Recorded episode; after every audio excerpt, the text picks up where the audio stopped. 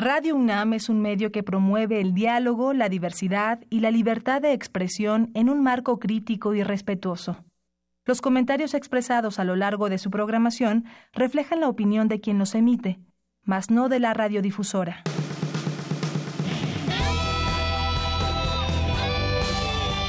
Prisma RU. Relatamos al mundo.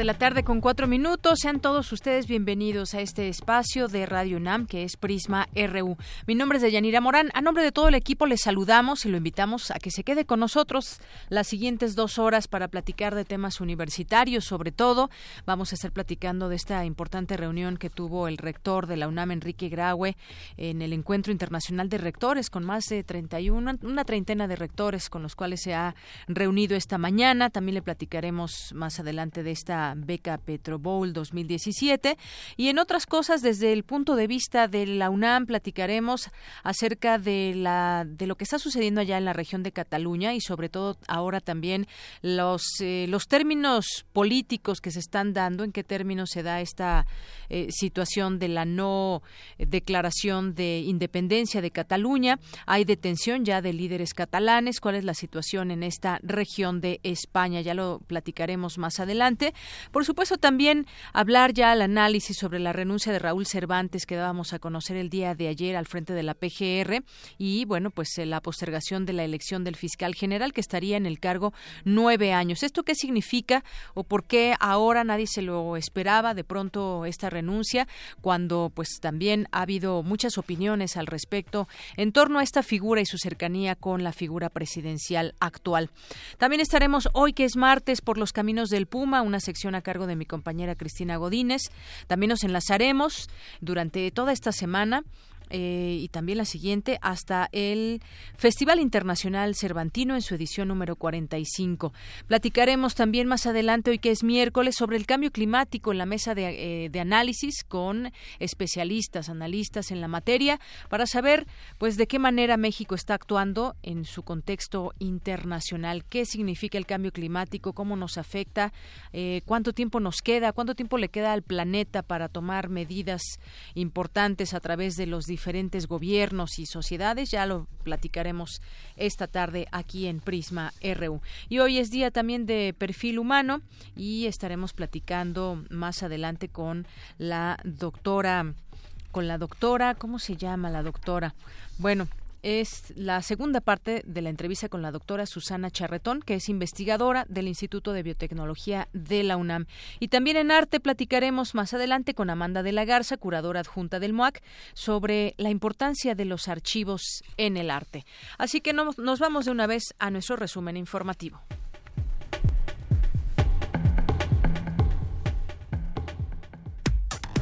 Relatamos al mundo. Relatamos al mundo. En este martes 17 de octubre de 2017, desde la universidad le relatamos al mundo que el rector de la UNAM, Enrique Graue, participó en el Encuentro Internacional de Rectores Universia. Más adelante, mi compañero Jorge Díaz nos tendrá los detalles al igual que también nos tendrá detalles sobre esta conferencia de prensa con los estudiantes ganadores de la competencia internacional Petrobol 2017.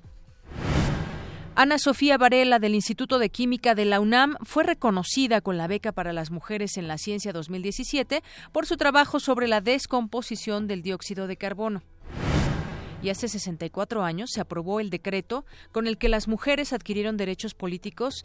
Más adelante mi compañera Cristina Godínez nos tendrá los detalles. En los temas nacionales, en septiembre de este año, el 76% de la población de 18 años y más consideró que vivir en su ciudad es inseguro, según datos del INEGI. No es la primera vez que esto manifiestan miles de personas en las distintas ciudades de nuestro país, se sienten inseguros. En otra información, el canciller Luis Videgaray aseguró que el número de deportaciones de mexicanos desde Estados Unidos se ha visto reducido este año en comparación con el anterior. Altos mandos militares de 63 países fueron alertados por el ejército mexicano para evitar ser víctimas de robo, fraude financiero y hasta tráfico de drogas durante su visita en México. Qué tristeza. Y bueno, en Puebla, en un enfrentamiento entre delincuentes y elementos de la Secretaría Marina de Marina y eh, de la Fiscalía Estatal fue abatido el Z-55, informó el fiscal Víctor Carrancá. La Coordinación Nacional de Protección Civil mantiene activa la alerta en seis estados debido al robo de una fuente radiactiva en Tepic, Nayarit, que puede ser peligrosa para la salud humana si se extrae de su contenedor. La Coordinación Estatal de Protección Civil informó que la localización de la embarcación de pesca deportiva Miriam, que había zarpado del puerto de Bahía de Santa Cruz, Huatulco, informó de su localización. Y en, en, economía, los principales negociadores de Canadá y México rechazarán firmemente las propuestas de Washington, incluidas en la actual ronda de negociaciones del Tratado de Libre Comercio de América del Norte. Asimismo, se dio a conocer que la quinta ronda de negociaciones del Telecán se llevará a cabo en la Ciudad de México del 29 de octubre al 2 de noviembre. Día de Muertos. Y en materia internacional, el nominado para ser nuevo SAR antidrogas del gobierno estadounidense, el legislador republicano Tom Marino pidió no ser considerado para ese puesto, explicó el presidente estadounidense Donald Trump. Una nueva ronda de manifestaciones en Barcelona reclamó la liberación de Jordi Sánchez y Jordi Cuixart, líderes del movimiento independentista catalán, encarcelados en una investigación por sedición en un tribunal español.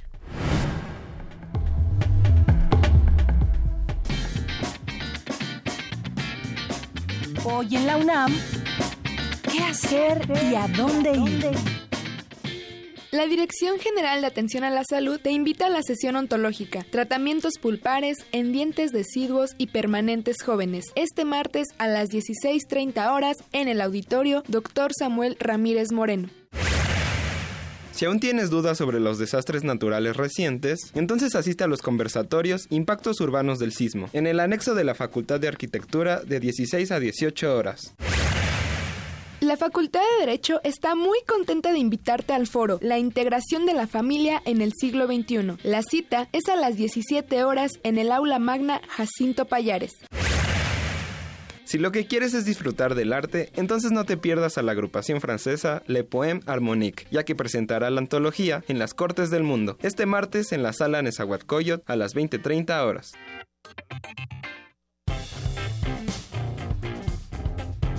Campus RU. Y bueno, nos enlazamos con mi compañero Jorge Díaz, que nos tiene información de la UNAM, alumnos de la Facultad de Ingeniería que triunfaron sobre 30 universidades de Estados Unidos y Canadá, así como de tres instituciones nacionales en el, en el premio Petro Bowl 2017, o becas más bien. ¿Qué tal, Jorge? Buenas tardes. ¿Cómo estás, Deyanira? Buenas tardes. Así es, estudiantes de la Facultad de Ingeniería de la UNAM ganaron el primer lugar en el Petro Bowl Internacional 2017. ¿Recuerdas que hace algunos meses asistimos también a una conferencia de prensa donde anunciaban que iban a este importante concurso, competencia, eh, que es organizada por la Sociedad de Ingenieros Petroleros, una agrupación mundial que congrega a ingenieros, científicos y otros profesionales de la industria del gas y del petróleo. La tarde del lunes 9 de octubre, este equipo universitario superó, entre otras, a la Universidad de Benín, Nigeria, para adjudicarse por segunda ocasión en la historia de este concurso el primer lugar en, eh, la final efectuada en San Antonio, Texas. Esta escuadra universitaria está conformada por alumnos de séptimo, entre séptimo y noveno semestre de la Facultad eh, de Ingeniería de, de nuestra casa de estudios y con ese bicampeonato el, representativo de la UNAM se encuentra ya en la élite de las escuelas e instituciones más ganadoras, solamente superada por las universidades de Colorado y Oklahoma, cada una de ellas con tres títulos en su haber. En los últimos siete años, los representantes de esta casa de estudios han quedado entre los 10 equipos de las más altas calificaciones del mundo. Es decir, este grupo de, de universidades de Yanira que se consideran como el top ten. Vamos a, escuchar al eh, profesor Fernando Samaniego Bertusco, quien es el asesor económico de estos seis jóvenes destacados universitarios, todos ellos de la Facultad de Ingeniería. Escuchemos es, es, difícil porque usted sube ahí nada más con su cerebro y ahí le ponen una calculadora porque hay preguntas de cálculo y le dan 15 segundos para calcular. Usted tiene que recordar eh, la fórmula apropiada, por ejemplo, cuál es el flujo a través de una tubería de tales dimensiones, etcétera, o, o cuál es este, no sé, el, el, gasto de un pozo de gas que tiene esta presión en el fondo, esta presión promedio, etcétera. Usted tiene que recordar aspectos básicos. Eh, nosotros ya, ya habíamos obtenido el, Petrobol 2015. Tenemos dos. Hay otra distinción ahí, y lo que corregí hace rato la nota, es, digamos, conservando la internacionalidad de la competencia, porque la nota estaba que, me enviaron como podría confundirse que esta competencia es nacional y no lo es, que la competencia en español tampoco lo es, por supuesto. Entonces, eh, nosotros habíamos ganado el 2015. En la historia nosotros ya decía, en 2010 fuimos el noveno, luego en 2011 fuimos el quinto y 2012 ya llegamos con un equipo muy fuerte entre otros países, universidades de otros países de Yanira, por último te quiero informar que están Estados Unidos, Canadá, Austria, Brasil, algunas eh, instituciones de eh, educación superior de México, también Nigeria, de Lagos, la Universidad de Bandung en Indonesia, sin duda un amplio espectro de universidades de todo el mundo en la cual pues los estudiantes de la UNAM superaron en todo momento a estas instituciones educativas. De Yanira, lo que yo tengo por el momento. Muy bien, Jorge, pues muchas gracias y qué bueno por la UNAM. Muchas felicidades por este premio Petro Bowl 2017. Gracias, Jorge. A ti, gracias. Buenas tardes. Vamos a continuar ahora con mi compañera Virginia Sánchez, gana investigadora de la UNAM Beca para las Mujeres en la Ciencia 2017. Vicky, adelante. Deyanira y auditorio de Prisma RU, muy buenas tardes. La UNAM se congratula nuevamente de contar con académicas que son reconocidas por su aportación y trascendencia científica. Tal es el caso de Ana Sofía Varela Gasque, del Instituto de Química, quien por su investigación sobre la descomposición del dióxido de carbono, gas efecto invernadero, en otros compuestos aprovechables para la humanidad, fue reconocida con la beca para las mujeres en la ciencia 2017 que otorgan L'Oreal, la UNESCO, el Consejo Nacional de Ciencia y Tecnología CONACYT y la Academia Mexicana de Ciencias. Se trata de una investigación de frontera con la que se pretende encontrar aplicaciones del gas efecto invernadero en nuevos usos potenciales ya sea para la industria química, para transformarlo en gas metano para uso doméstico o como etileno para la fabricación de plástico. La investigadora señaló lo siguiente al recibir el reconocimiento. Es un orgullo que reconozcan tu trabajo. Yo llevo haciendo investigación ocho años desde que me fui fuera de México a estudiar y creo que es un premio que me gusta el hecho de que mucha gente dice, ¿por qué premiar a las mujeres? ¿no? Yo creo que es importante que visibilicen que sí somos mujeres en la ciencia, que sí se puede y que logremos motivar a más chicas a seguir este camino, ¿no? porque en realidad, como ya lo mencionaban, a niveles ya altos de la ciencia sí seguimos siendo minoría y hay que visibilizarnos un poco. Durante la ceremonia de entrega que se realizó en el castillo de Chapultepec, el titular de CONACIT, Enrique Cabrero, aseguró que dicha dependencia ha promovido la equidad de género, por lo que el 46% de las más de 63 mil becas otorgadas este año fueron para mujeres, quienes, detalló, también representan el 37% de los miembros del Sistema Nacional de Investigadores y el 42% en el programa de cátedras. Hasta aquí la información. Buenas tardes. Gracias, Vicky. Buenas tardes. Tu opinión es muy importante. Escríbenos al correo electrónico prisma.radiounam@gmail.com. Queremos escuchar tu voz. Nuestro teléfono en cabina es 55 36 43 39. Continuamos una de la tarde con 17 minutos. Platiquemos de este tema que adelantaba al arranque de este informativo sobre la renuncia la renuncia de a la PGR eh, de quien pues todavía hasta el día de ayer antes de que conociéramos esta información fuera el titular de la PGR Raúl Cervantes renuncia dice que no quiere entorpecer la transición a la fiscalía y bueno pues como siempre habrá que analizar todo esto eh, todo este tema. Sabemos de pues eh, sus intenciones para ser el fiscal general esta figura que pues sería transeccional y que este, sería un cargo de nueve años. Y bueno pues algo que de pronto pues nadie se esperaba. De pronto se van dando a conocer algunas algunas sospechas de cambios en el gabinete cambios en algunas como en este caso muy importante cargo. Pero bueno el caso es que ya está fuera de la PGR platiquemos del tema con la doctora Lisbeth Xochitl Padilla Sanabria. Ella es académica de la carrera de Derecho de la FESA Catlán y analista jurídica y del Sistema Nacional Anticorrupción. Doctora, bienvenida este espacio. Muy buenas tardes. Buenas tardes, ¿cómo están? Muchísimas gracias por invitarme y permitirme compartir ideas. Claro, pues para compartir estas ideas, eh, doctora, pues ¿qué opinión le merece esta renuncia al frente de la PGR de Raúl Cervantes? Eh, sí, mira, a mí me parece la verdad una pantomima, como siempre, una pantomima de tipo político. A mí me parece que el hecho de que renuncie el doctor Cervantes, que obviamente no tiene nada que ver con su trayectoria de tipo académico, como con su trayectoria de, este, como jurista, pero a mí me parece que no es el modo, ¿no? No es el modo precisamente para tratar de demostrar que desde una perspectiva política no quiere ser el fiscal carnal, ¿no? O sea, que, que, durante tanto tiempo se ha hablado de este concepto, fiscal carnal no es más que de la de la Procuraduría General de la República, bueno, pues pasar a lo que prevé el artículo 102 constitucional, que es el fiscal general de la República. A mí me parece que o sea, eh, un, una buena parte para efecto de una credibilidad social sería no solamente renunciar a la PGR, sino renunciar a cualquier cambio, a cualquier cargo, perdón, de tipo político en este momento histórico, ¿no? Y además pugnar porque se reforme el artículo 102 constitucional. Así es. Y bueno, como sabemos, eh, pues no, no es el primer cambio que se hace en la PGR, ya hemos pasado por otros en, en su momento y además una, pues una procuraduría que tiene a su cargo muchas cosas importantes. Uno de pronto se pregunta por la eh, el seguimiento que se da a muchas carpetas que estarían pendientes al frente de la PGR.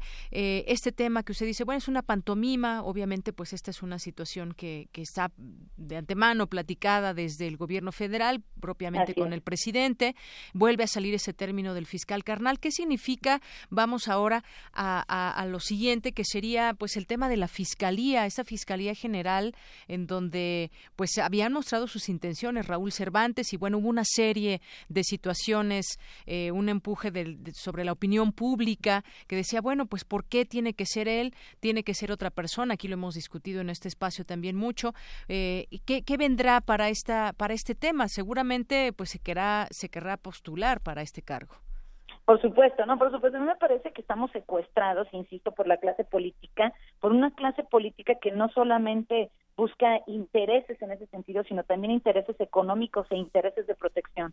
O sea, eh, da la impresión de que se quieren dividir el pastel, el pastel para el 2018, por ejemplo, y además se quieren cubrir, ¿no? Para poner a, a sus amigos el PRIAN, por ejemplo, para poner a sus amigos para efecto de que no puedan ser criminalizados, ¿no? E incluso por ningún delito cometido por hechos de corrupción, por lavado de dinero que sabemos que a todas luces se da en grandes esferas y también este por por cuestiones de tipo eh, de delincuencia organizada, querida. Así es. Y bueno, pues en este sentido, él asegura, al dejar este cargo, que no tiene ninguna aspiración personal, eh, pero ahí va implícito también, dice, no tengo ninguna aspiración personal fuera de servir con honorabilidad en cualquier capacidad pública o, privada a mi país. Es decir, que pues se prevé que pueda, pueda atender otro, otro encargo si así se lo plantean. Bueno, por lo menos así lo expresa. ¿Y esto qué significaría, por ejemplo? A ver, vamos a, suponer que, eh, que llega a ser el fiscal de la nación y entonces entonces tiene en sus manos también muchas otras investigaciones, carpetas y demás, no solamente como en la PGR, sino que ahora, pues en esta figura más, digamos, eh, autónoma, tendría que en sus manos, porque además vendrá el cambio de, de, presidente el próximo año y entonces se habla de que pues así se protegerían muchas cosas desde el gobierno federal.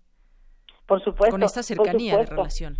No, claro, basta irnos a las estadísticas, ¿no? O sea, ¿cuántos secuestros se han denunciado? Se han denunciado más de diez mil secuestros en este año y únicamente se le ha dado procedimiento a, a 20, 30 secuestros, ¿no? Eso lo podemos encontrar en las estadísticas para ver precisamente cuál es la efectividad que se ha tenido ahora. En el cargo del fiscal general de la República, a mí me parece que lejos de que se encuentre un fiscal nacional anticorrupción que actualmente no se ha nombrado, no sabemos ni para cuándo se va a nombrar. Me parece que lo más importante es precisamente terminar con la impunidad y con esta lucha anticorrupción. Si bien es cierto el fiscal nacional anticorrupción eh, investigará los delitos cometidos por hechos de corrupción, también es cierto que no puede investigar delincuencia organizada con lavado de dinero. Entonces, eso desde una perspectiva de impunidad, de corrupción, le compete al fiscal general de la República, le va a competir. Entonces, aquí la cuestión es, ¿servir a la nación? ¿Qué es servir a la nación para ellos? Servir a la nación es eh, presentar archivos expiatorios, dar únicamente estadísticas en cuanto a delitos de alto, mediano, bajo impacto. ¿Y qué pasa con la corrupción? Que a mí me parece que esa es la expectativa social que se busca. Así es. Y bueno, esto que usted dice muy muy cierto, o sea, todo el tema de los secuestros, el tema de la inseguridad, acaba de salir la encuesta del INEGI donde revela que pues la mayoría de las personas que viven en ciudades se sienten inseguras y no solamente en ciudades, yo creo que en cualquier otro otro lugar eh, que no sea precisamente urbano. Sin embargo, hay y aquí hemos platicado con algunos de ellos los colectivos que forman eh, que han formado este hashtag Fiscalía que sirva y vamos por más que se han pronunciado por una discusión muy amplia donde la persona la, la, la, persona que llegue a esta Fiscalía General pues pase por ciertos eh, por ciertas pruebas, ciertos lineamientos que digo no están estipulados en la ley, pero eso es lo que se pide desde la sociedad civil. Me parece que están englobando muchas de las opiniones y muchas de las de las peticiones de la propia sociedad civil para que pues sea un fiscal que realmente sirva. Sí, sí, sí, por supuesto, pero mire, te voy a decir algo. A mí me parece que eso únicamente se queda en retórica, no, no es una cuestión que desde una perspectiva fáctica se lleve a cabo, lo podemos ver en la, en la cuestión del fiscal nacional anticorrupción. Digo, como ustedes saben, eh, yo soy candidata a fiscal nacional anticorrupción y en ese sentido a mí me parece que las capacidades es lo que menos interesa. ¿eh? Mm. eh quedaban que lo más importante es que fuera ciudadano, que no tendría, que no tuviera ningún tipo de relación con ningún partido político y además que fuera una persona calificada.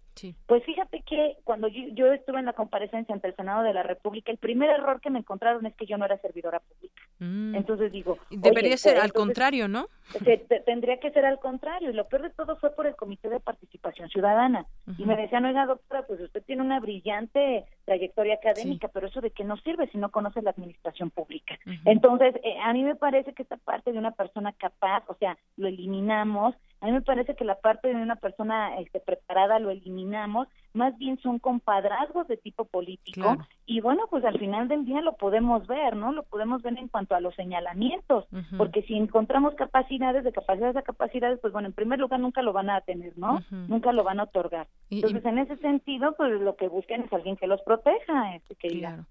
Me, me hizo recordar cuando Luis Videgaray llegó a la llegó a la, a la Secretaría de Relaciones Exteriores, donde dijo que pues él no sabía del tema, pero que podía aprender, pero ya tenía toda una trayectoria de funcionario público. Claro. Sí, sí, sí, por supuesto que esa es una tontería. Entonces a mí me parece que ya basta de demagogia, a mí me parece que la, la ciudadanía son los que nos tenemos que organizar para ese fin y bueno, pues esperar a ver qué es lo que sucede con este fiscal general de la República, ¿no? Que yo espero que no sea elegido como siempre, ¿no? A partir de perspectivas políticas de compadrazgo y de protección. Pues sí, esperemos. Esa, eh, el tiempo va a dar muchas respuestas, pero que no se pierda de vista también todo este empuje que hay de la sociedad civil, que en este, en este caso específico para elegir un fiscal se han pronunciado, han hecho manifestaciones y creo que han llamado la atención de mucha gente para interesarse en este tema. Pues ya lo seguiremos platicando, doctora, por lo pronto. Pues muchas gracias por esta participación. No, nombre a sus órdenes y gracias a ustedes por invitarme y permitirme compartir ideas con su auditorio. Un abrazo. Un abrazo. Hasta luego, doctora. Bye bye. Hasta luego, la doctora Lisbeth Xochitl Padilla Sanabria, académica de la carrera de Derecho de la FESA Catlán y analista jurídica del Sistema Nacional Anticorrupción. Prisma RU. Relatamos al mundo. Queremos escuchar tu voz. Nuestro teléfono en cabina es 55 36 43 39. Porque tu opinión es importante, síguenos en nuestras redes sociales, en Facebook como Prisma RU y en Twitter como arroba PrismaRU.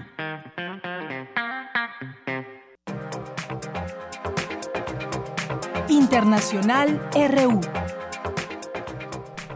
Bien, continuamos una con 27 minutos. Entremos a los temas internacionales. Discutiremos sobre Cataluña, pero antes vamos a las breves internacionales con mi compañera Ruth Salazar.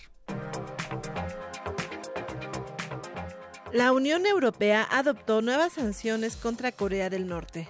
Su objetivo es presionar al régimen para que renuncie al desarrollo de su programa nuclear explicó la jefa de la diplomacia europea, Federica Mongerini. De este modo elevamos la presión económica y diplomática al máximo nivel. Y también ha explicado que de este modo Corea del Norte se convierte en el país del mundo donde las sanciones europeas son más duras. El Tribunal Constitucional Español declaró nula e inconstitucional la ley de referendo catalán, que estaba suspendida cautelarmente. La decisión fue tomada por unanimidad. La Comisión Europea reaccionó con precaución el viraje de la presidencia de Austria hacia la derecha. Su presidente, Jean-Claude Juncker, felicitó al conservador Sebastian Kurz por su victoria y le deseó éxito en la formación de un gobierno de coalición estable y proeuropeo. Esta elección no significa que Austria se esté moviendo hacia la extrema derecha. Está claro que el futuro gobierno tendrá una agenda muy proeuropea porque los principales partidos políticos están muy comprometidos con la Unión Europea. Las fuerzas militares iraquíes recuperaron este martes dos importantes campos petroleros de la ciudad de Kirkuk, después de que las fuerzas kurdas se retiraran de la zona, por lo que se debilita la perspectiva de proclamar la independencia de la región autónoma. Unas 53 personas murieron y 158 resultaron heridas a causa de un ataque coordinado contra un centro de entrenamiento de la policía de la ciudad de Gardes, capital de la provincia oriental afgana de Paktia. La oposición venezolana insiste en que hubo fraude electoral en cinco estados y no reconoce los resultados, pues afirma que a un millón de electores se le impidió votar y 350 mil electores sufrieron violencia e intimidación. Habla Jorge Rodríguez, dirigente de la Mesa de la Unidad Democrática. No reconocemos los resultados dados hoy por, por el Consejo Nacional Electoral no solamente por todas las violaciones de ley que se vinieron cometiendo durante el proceso y que nos obligaron a alertarle a los venezolanos sobre las ilegales prohibición de sustitución de candidatos y el último invento que realizaron en las últimas 48 horas referida a la movilización de los centros electorales en el país. Bien, continuamos. Muchas gracias, Ruth Salazar. Continuamos con este tema porque de Cataluña el Pleno del Tribunal Constitucional ha declarado este martes por unanimidad la inconstitucionalidad y nulidad de la ley de referéndum aprobada por el Parlamento de Cataluña el pasado 6 de septiembre y suspendida cautelarmente por el Tribunal el día 7. Esta sentencia sostiene que durante la tramitación parlamentaria de la ley el Parlamento incurrió en muy graves eh, fallas del procedimiento legislativo que afectaron la formación de la voluntad de la Cámara, a los derechos de las minorías y a los derechos fundamentales de todos los ciudadanos a participar en los asuntos públicos mediante representantes. Ahora incluso hay ya hay personas que están en un proceso, se les está llamando ya presos políticos ante esta situación. Vamos a platicar con el doctor Raúl Benítez Manaut. Él es internacionalista y académico de la Facultad de Ciencias Políticas y Sociales de la UNAM. ¿Qué tal, doctor? ¿Cómo está? Muy buenas tardes. Bienvenido a este espacio. Muy buenas tardes. ¿Cómo está usted? Muy bien, muchas gracias. Pues con ganas de platicar este tema que me parece muy interesante, cómo, cómo dio un giro después de que vimos aquellas eh, enormes manifestaciones donde pues la gente salió a votar, pero salió a, votar en un referéndum que no estaba dentro de la legalidad. Después, una semana justamente después, vimos que salieron muchas otras personas a pedir la unión de España. ¿Qué tenemos ahora? Pues también presos políticos. ¿Ha avanzado de alguna manera este, este tema para bien, para mal? ¿Cómo lo ve usted, doctor? Bueno, mira, el tema catalán es muy, muy complejo porque envuelve pues una teoría de la autodeterminación que implícitamente justificaría lo que están haciendo los independentistas, que es un movimiento que ya tiene años acumulándose, pero por otro lado está el tema de la unidad de España, que también es muy importante pues, el resguardo de la unidad española. Recordemos que Cataluña pues ha estado vinculada a España desde hace 400 años, no es de que España se la anexó hace 20 años y ahora, como fue el caso ucraniano, por ejemplo, que es más complejo, ¿no? Entonces, este, eh, Cataluña está muy dividida, eh, eh, los empresarios están a favor de España, la mitad de la población es española de origen, no catalana, la clase trabajadora es migrante española y este y, es parte del Estado este, nación eh, español desde hace 500 años, entonces eh, reivindicar la independencia eh, es una cosa muy compleja. Además, la independencia le están reivindicando las fuerzas de extrema derecha y de extrema izquierda. No es el conjunto de, la, de las configuraciones políticas catalanas, ¿no? Pero ciertamente el ambiente está muy, muy crispado.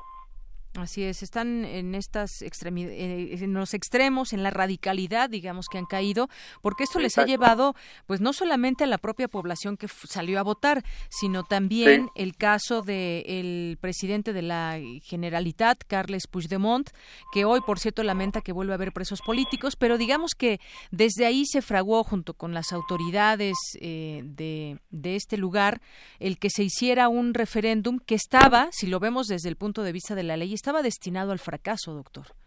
Es que no fue un referéndum negociado ni fue un referéndum donde este iba a participar eh, de forma bien organizada pues toda la población catalana, donde hubiera un sí, un no y una campaña. O sea, era como una muestra, más bien. sí. Era una demostración de activismo de los separatistas, este, y dado que los proespañoles en Cataluña pues estaban muy desmovilizados, pero después se recuperaron fuerza y los proespañoles en Cataluña hicieron manifestaciones muy, muy, muy importantes este, en favor de la no separación de España. y aquí hay otros problemas, como es el tema europeo. Es muy difícil que Cataluña este, pueda participar de Europa si no si el Estado español no no, no lo aprueba. Entonces, por ahí se dice que, por ejemplo, la semana pasada, cuando el, presidente del gobierno catalán estaba declarando la independencia que se tardó una hora y media y todo el mundo de los memes en España dicen, bueno, ¿y por qué se tarda? Lo bueno es que Angela Merkel le habló y le preguntó que quién iba a ser el presidente del Banco Central Español, que cómo se iba a llamar la moneda, ¿no? Claro. Entonces, la fuga de capitales es muy fuerte de Cataluña, las grandes, los grandes corporativos este, españoles e internacionales que están en Cataluña están saliendo hacia Madrid, hacia Bilbao, hacia Valencia, este, entonces esto es un problema.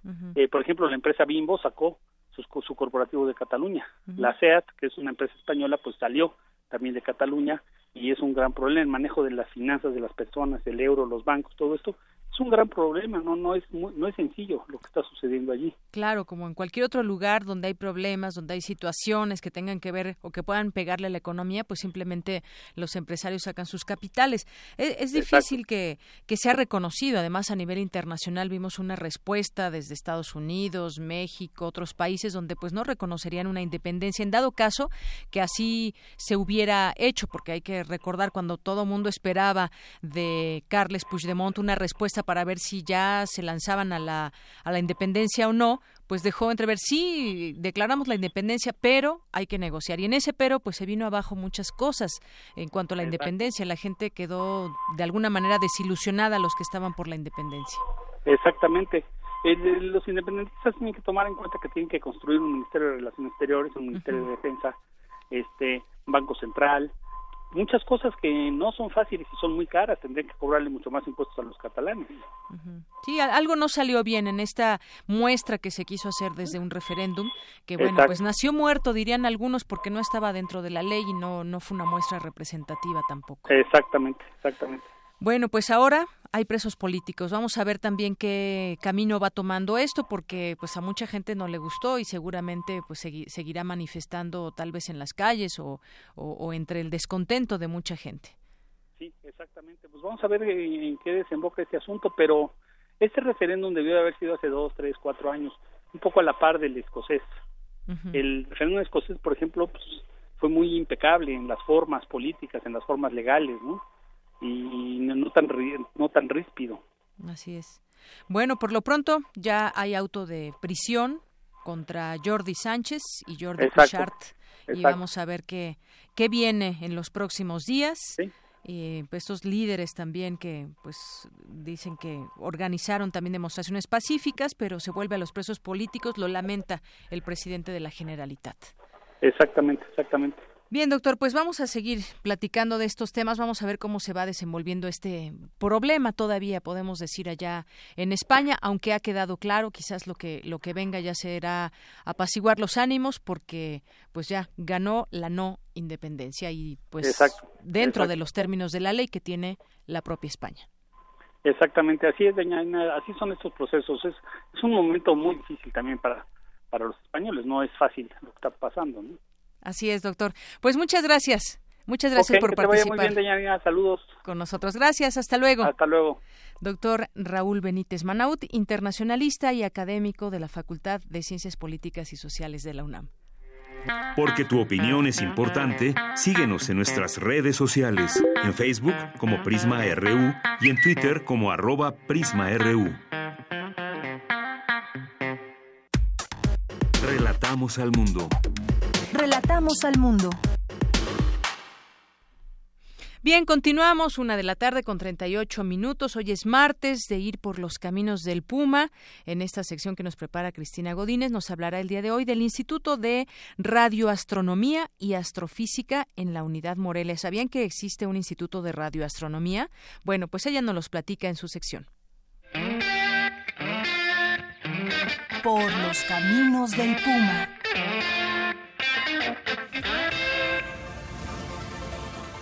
Entre los institutos más jóvenes de la UNAM está el de Radioastronomía y Astrofísica. Su antecedente lo podemos ubicar en los años 90 del siglo pasado con la creación de una unidad del Instituto de Astronomía en la ciudad de Morelia.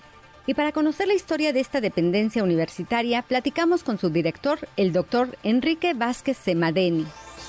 En 2003 se independizó del Instituto de Astronomía y se volvió un centro de la UNAM ya como centro de radioastronomía y astrofísica. Y en 2015, pues ya tenía la madurez suficiente para volverse un instituto. Entonces ahora somos pues un instituto hermano del Instituto de Astronomía.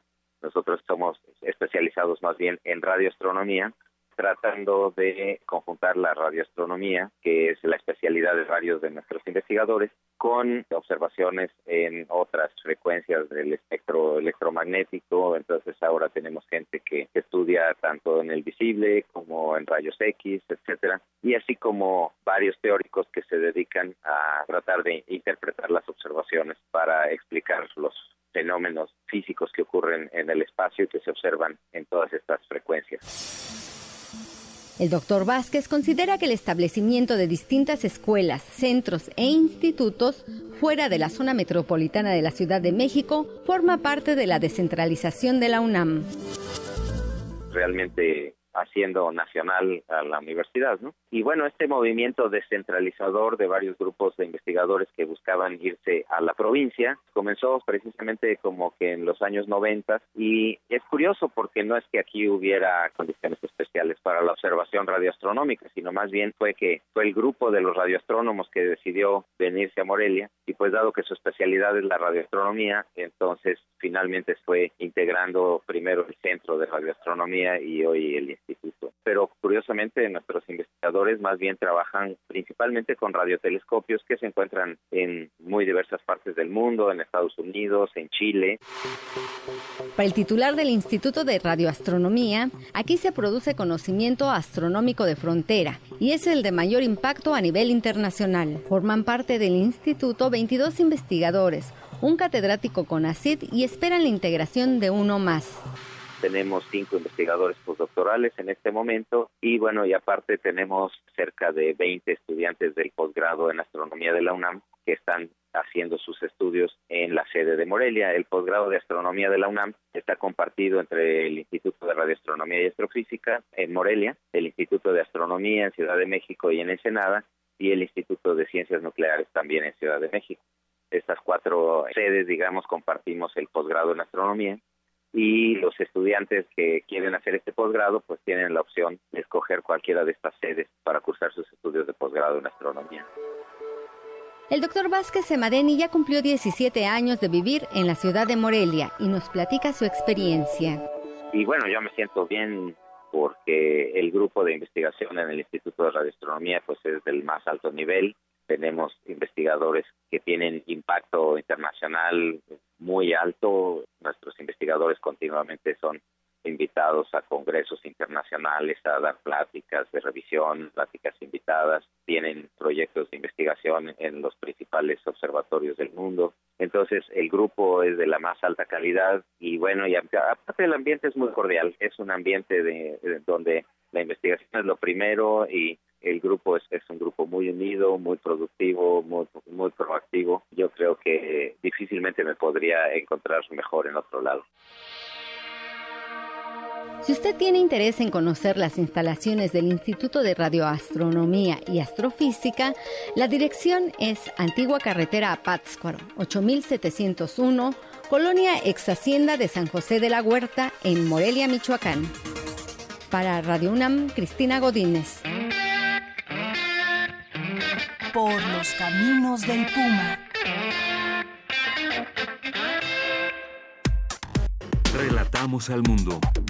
Relatamos al mundo.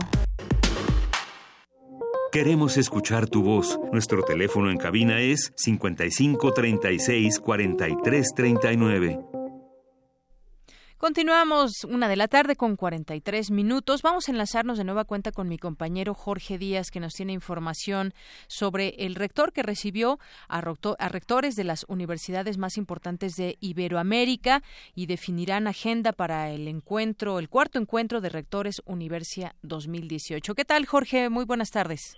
Señorita, buenas tardes. Y este evento internacional que dará o que se efectuará el 21 y 22 de mayo en Salamanca, eh, España, 21 y 22 de mayo, por supuesto, de 2018, y que de manera paralela se hará o se realizará eh, con los festejos de los 800, 800 años de la fundación de la Universidad Salmantina.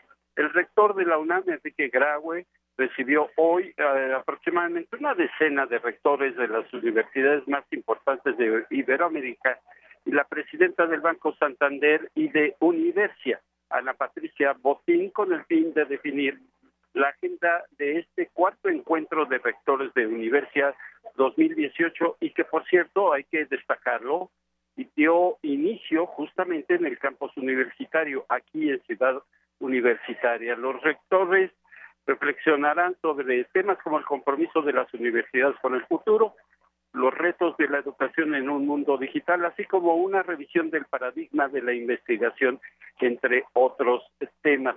El eh, rector, eh, justamente en el edificio principal, en la torre de rectoría, el rector Graue destacó que distintas universidades de la región como la UNAM y la Universidad de San Marcos de Lima tienen un origen salmantino Asimismo, expuso que es significativo para la UNAM albergar al Comité Internacional de Universidad que surgió en el año 2000 aquí en Ciudad Universitaria. Actualmente es una red con más de 1.300 universidades de 23 países. La señora Ana, Ana, Patricia Botín destacó que este tipo de encuentros ha servido para atender puentes entre las instituciones de educación superior detectar los retos que tienen que afrontar y crear plataformas para hacerlo juntos y de manera rápida. El rector de la Universidad de Sao Paulo, en Brasil, Marco Antonio Sago, destacó que estos encuentros han permitido a las universidades construir puentes y no muros entre sus naciones. Y todo esto viene también a colación de Yanira, se lo comento a lo que decía ayer el rector de la UNAM, en un encuentro que sostuvo en eh, el estado de Michoacán, aquí en nuestro país, en el sentido de que las universidades públicas pues eh, deben eh, tener un mejor presupuesto para poder hacer frente a las demandas educativas, en este caso, de nuestro país. A esta reunión asistió el vicerrector de la Universidad de Salamanca, en España, el vicerrector académico del TEC de Monterrey, el secretario general de la ANUE, Jaime Valls Esponza, y el secretario general de la UNAM, Leonardo Lomení Vanegas, entre otros eh, personajes que asistieron el día de hoy por la mañana a la torre de rectoría. Por lo pronto, el reporte que yo tengo de Yanira. Bien, muy bien, pues muchas gracias, Jorge. Buenas tardes. Gracias a ti. Prisma RU. Relatamos al mundo.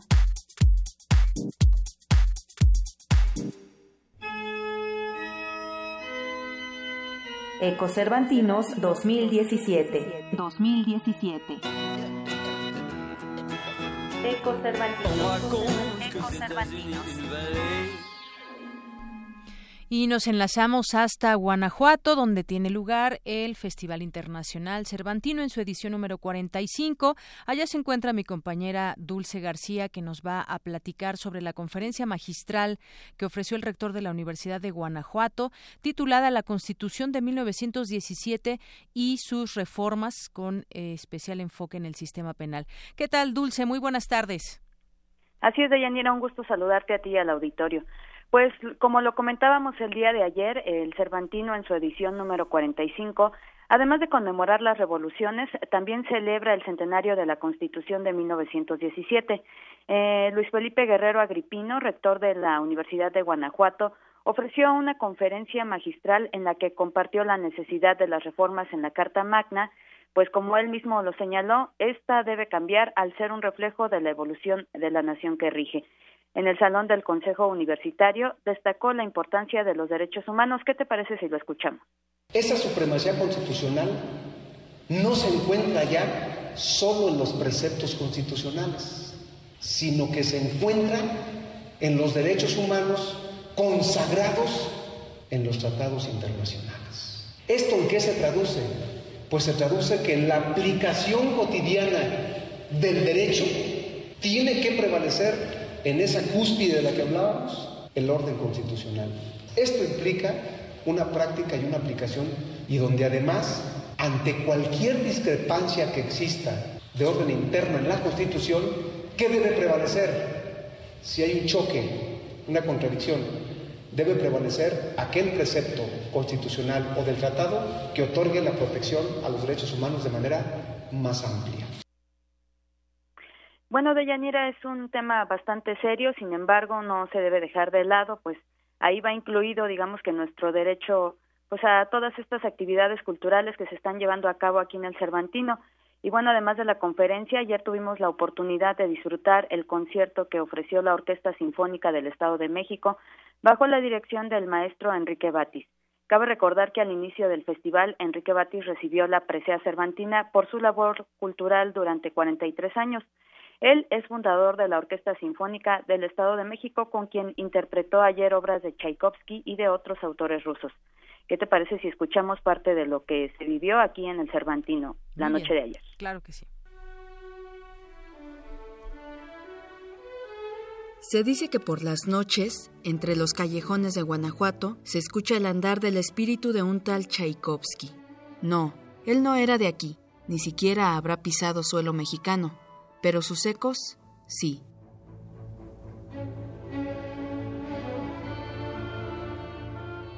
El sonido provenía del Teatro Juárez y, aunque tenue, lograba captar la atención de los caminantes. La Orquesta Sinfónica del Estado de México tuvo la encomienda de interpretar a ese y otros autores rusos en el Festival Cervantino este 2017. El ejército de músicos estuvo comandado por el maestro Enrique Batis. Una flecha su batuta, y la arquera más tenaz y precisa, Ayman Musakajayeva, violinista de Kazajistán, dio en el blanco con la eufonía de su violín.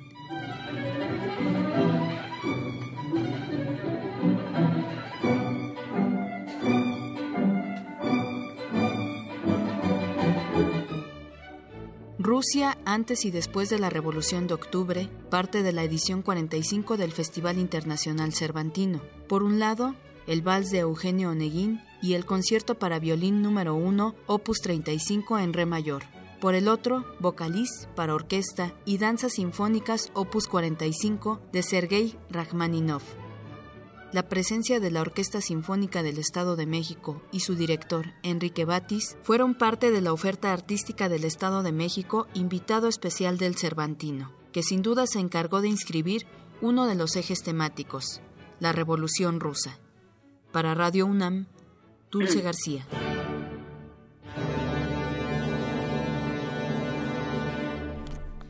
Bien, pues muchas gracias, Dulce. Eh, muy bueno se ve que estuvo este concierto y también lo que nos platicabas, estas reflexiones sobre la Constitución de 1917 y cómo va cambiando el mundo, cómo va cambiando México y la necesidad también de, hacer reformas y de tener una evolución como nación también.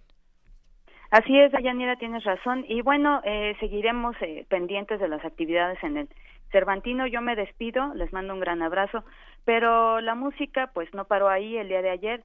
Y como aquí en el Cervantino hay de todo y para todos, más tarde Cindy les presentará eh, otro género musical. Bien, pues aquí escucharemos con mucha atención lo que nos preparen y bueno, por lo pronto también un abrazo hasta allá, Guanajuato. Gracias, Dulce. Buenas tardes, gracias. Muy buenas tardes.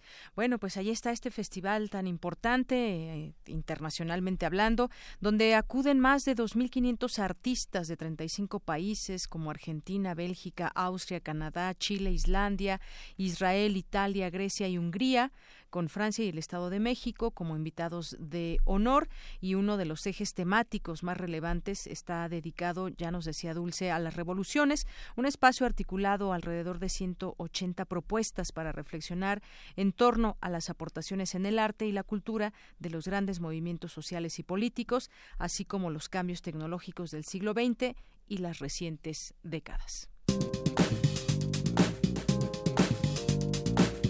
Cultura RU.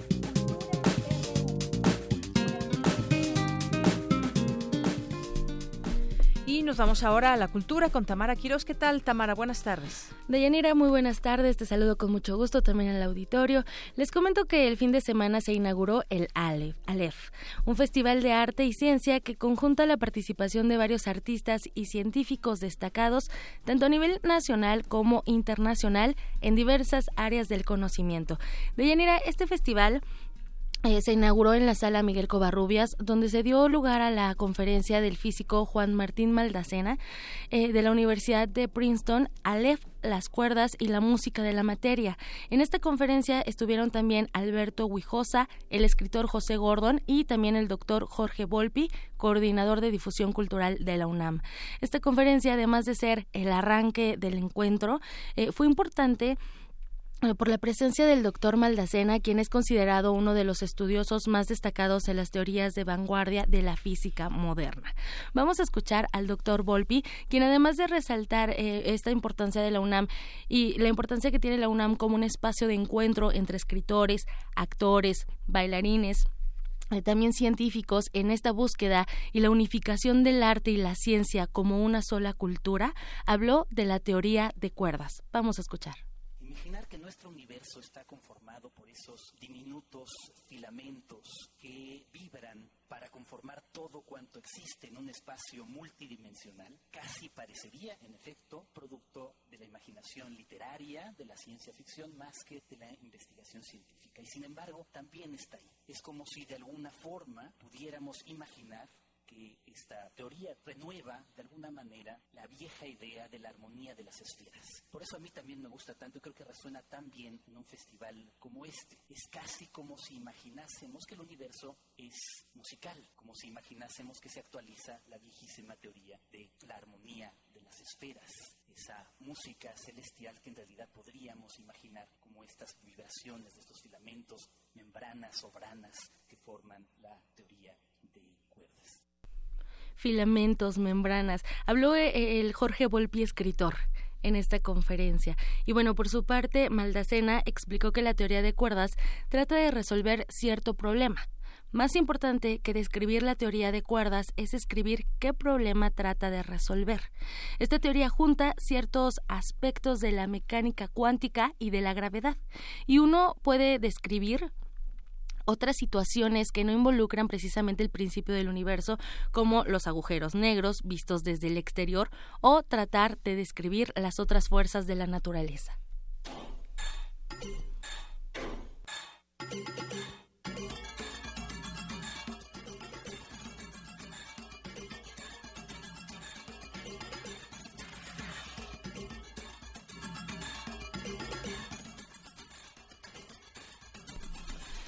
Y como les mencionaba, este, este festival es también artístico.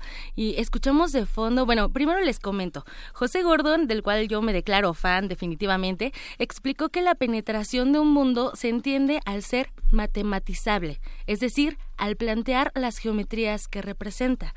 Así, con este ritmo que escuchamos de fondo, Pepe Gordon planteó los cubos de Sebastián como una sugerencia de múltiples ideas. Imaginen nada más a cuatro cubos desdoblándose y bailando este ritmo.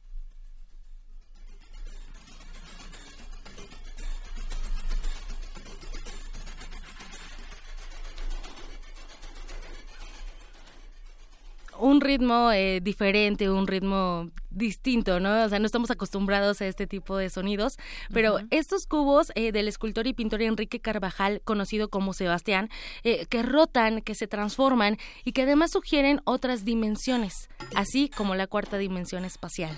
¿Qué tal, Deyanira?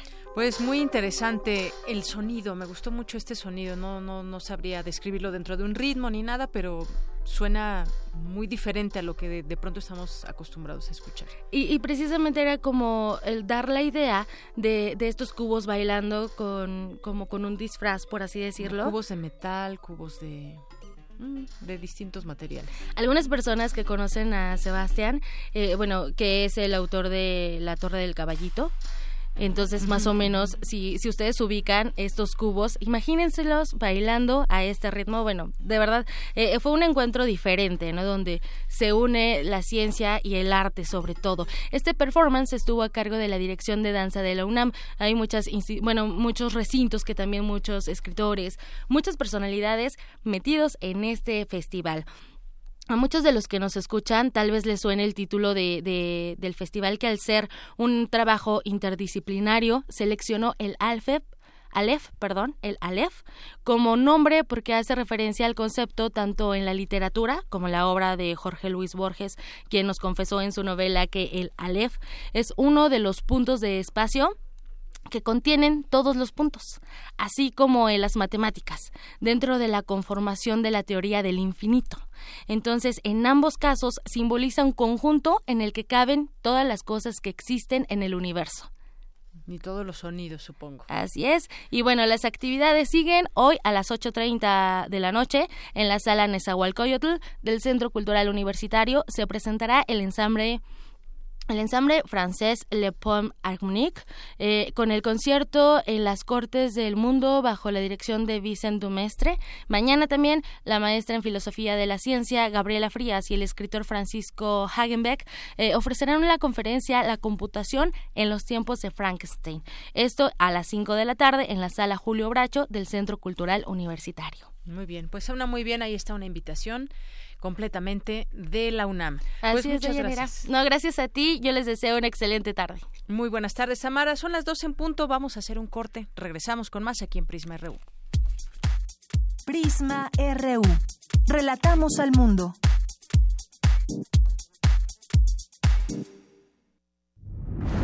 Resistir está en la naturaleza humana en todo aquello que hemos creado para nuestro cuerpo y nuestro espíritu. En la libertad de nuestros sentidos y el derecho a nuestros pensamientos. En nuestra capacidad de ser responsables y en el gusto de entretenernos. Tenemos un legado que mantener y nuestra tripulación cumple su misión con honor. Resistencia modulada. De lunes a viernes, de las 20 a las 23 horas, por el 96.1 de FM. Radio UNAM. Experiencia sonora. Ante la situación de emergencia, no hagas caso a rumores. Infórmate mediante fuentes oficiales los sismos no se pueden predecir ni con los desarrollos científicos más actuales. Ante un rumor, conserva la calma y analiza quién emite esa información antes de compartirla. Utiliza responsablemente las redes sociales. Recuerda, la desinformación, lejos de ayudar, puede crear caos y confundir. Prevenir es vivir. Con la exposición Cadena de Creación, la escultora Yvonne Domenech celebra su ingreso a la Academia de las Artes. La muestra está integrada por más de 40 piezas, entre esculturas en diferentes técnicas, dibujos, maquetas y otros elementos de registro de su obra. La artista ha dicho que la exhibición nos recuerda que cada uno somos parte de la creación del cosmos. Cadena de creación se puede visitar en el Museo Nacional de San Carlos, en Avenida Puente de Alvarado número 50, Colonia Tabacalera, Ciudad de México. En palabras de Jorge Luis Borges, Batek es el primer infierno realmente atroz de la literatura. Escucha esta obra de William Beckford en descargacultura.unam. No es mi intención ofenderos, señor, pero en esa dirección se encuentra un lago maléfico y pondríais en peligro vuestra vida. Nada habrá de pasar, mi Facredín. Obedeced, pues, y dejadme vagar a mi gusto. Somos cultura para llevar. www.descargacultura.unam.mx El guitarrista mexicano Pablo Garibay, de la mano del realizador Jesús Cornejo, documentó un viaje musical que inició en La Habana y concluyó en México. Más que una pieza musical, es un canto de agradecimiento, de vida. Cantata de Perugia, un homenaje en vida al compositor y guitarrista Leo Brower. Programa especial. Sábado 21 de octubre a las 16 horas por el 96.1 de FM. Y el domingo 22 a las 12 del día por el 860 de AM. Radio UNAM. Experiencia sonora. Relatamos al mundo. Relatamos al mundo. Mañana en la UNAM, ¿qué hacer y a dónde ir? Te encantará asistir a la conferencia Desarrollo Territorial, el problema de las escalas y niveles, la cual se llevará a cabo a las 12 horas en el Centro de Investigaciones Interdisciplinarias en Ciencias y Humanidades. El Instituto de Investigaciones Históricas extiende la invitación al Coloquio Internacional Mediación Política en las Monarquías Ibéricas, este miércoles a las 10 horas en el Salón de Actos. Si lo tuyo es el ámbito de la justicia, entonces no te pierdas la sesión de trabajo, estudios policiales del Instituto de Investigaciones Jurídicas, a las 10 horas en la sala Niceto Alcalá. Por último, la Escuela Nacional de Trabajo Social anuncia su quinto encuentro de egresados. En Trabajo Social, Saber Hacer. Es la cuestión, no olvides que es a las 9 horas en el auditorio Dr. Manuel Sánchez Rosado. Porque tu opinión es importante, síguenos en nuestras redes sociales, en Facebook como Prisma RU y en Twitter como arroba PrismaRU. Continuamos dos de la tarde con cinco minutos. Mandamos saludos a quienes nos escuchan en, por el 96.1 de FM a través de su radio y a quienes nos escuchan en cualquier parte del mundo en www.radio.unam.mx. Y por supuesto también mandar saludos a quienes se unen con nosotros en redes sociales, a Verónica Ruiz, a Patricia Romero, Romy Palacios Rangel, eh, también por aquí a Juanjo M, que nos manda algunos comentarios. Gracias, Emilio Canec, Fundación Momentum, ese soy yo. Podarrábano también a José Luis Sánchez, también gracias por los comentarios, Sara Leos Andrade, el Zarco, donde también nos dice, híjole, eliminaron a la entrevistada de la terna por no saber robar, eh, a la doctora que entrevistábamos, a Lisbeth Xochitl Padilla, que pues nos decía que ella había sido, pues no descalificada, pero le habían dicho, híjole, tiene un excelente currículum en cuanto a capacidades y demás para contender por el Sistema Nacional Anticorrupción, eh, pero pues no ha sido funcionaria pública y en ese sentido, pues bueno, eh, hacen el feo también ahí en algunos cargos porque no se tiene esa experiencia. Quizás que, pues como muchos que llegan, llegan y, pues aprenden, sobre todo cuando se tienen las capacidades, lo, lo demás podría ser no tanto, bueno, se podría aprender en la marcha, no como Videgaray que dijo yo no sé nada de de Relaciones Exteriores. Aquí vengo, vengo a aprender. Pero bueno, muchas gracias por este comentario también.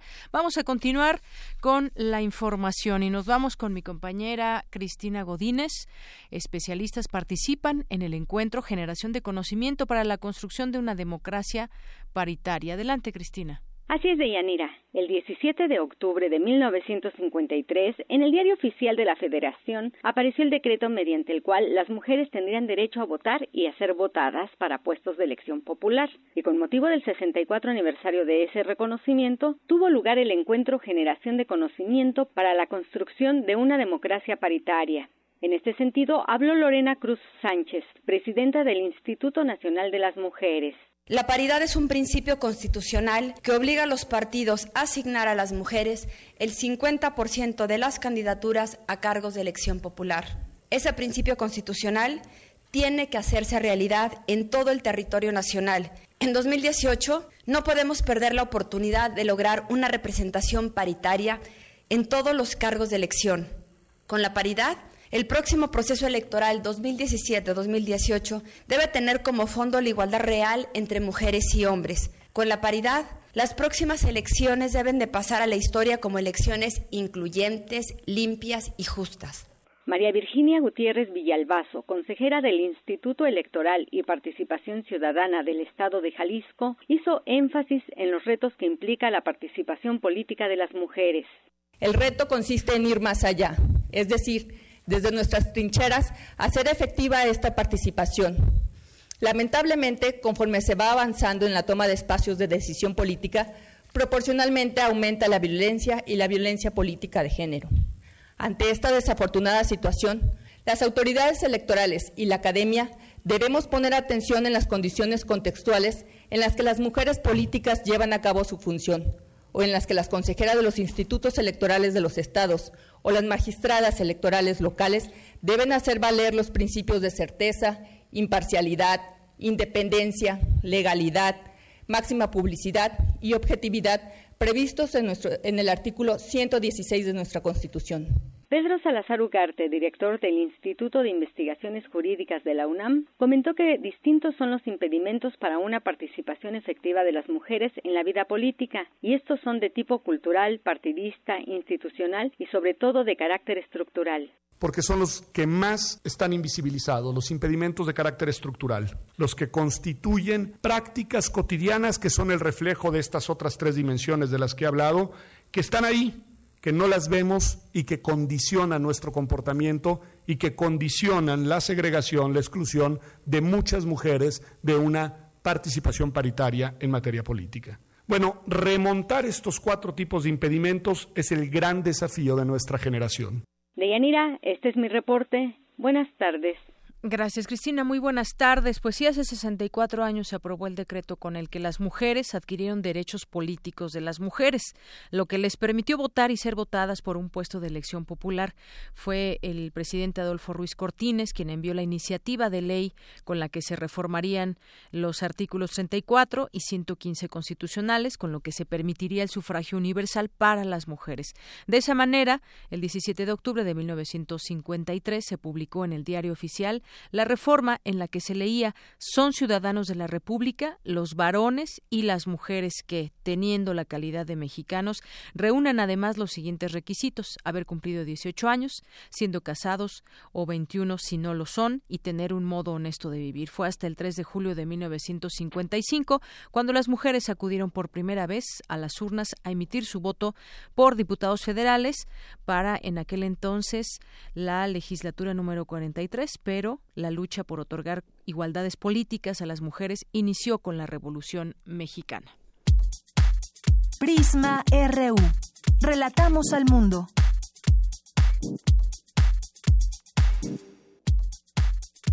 Tu opinión es muy importante. Escríbenos al correo electrónico prisma.radiounam@gmail.com.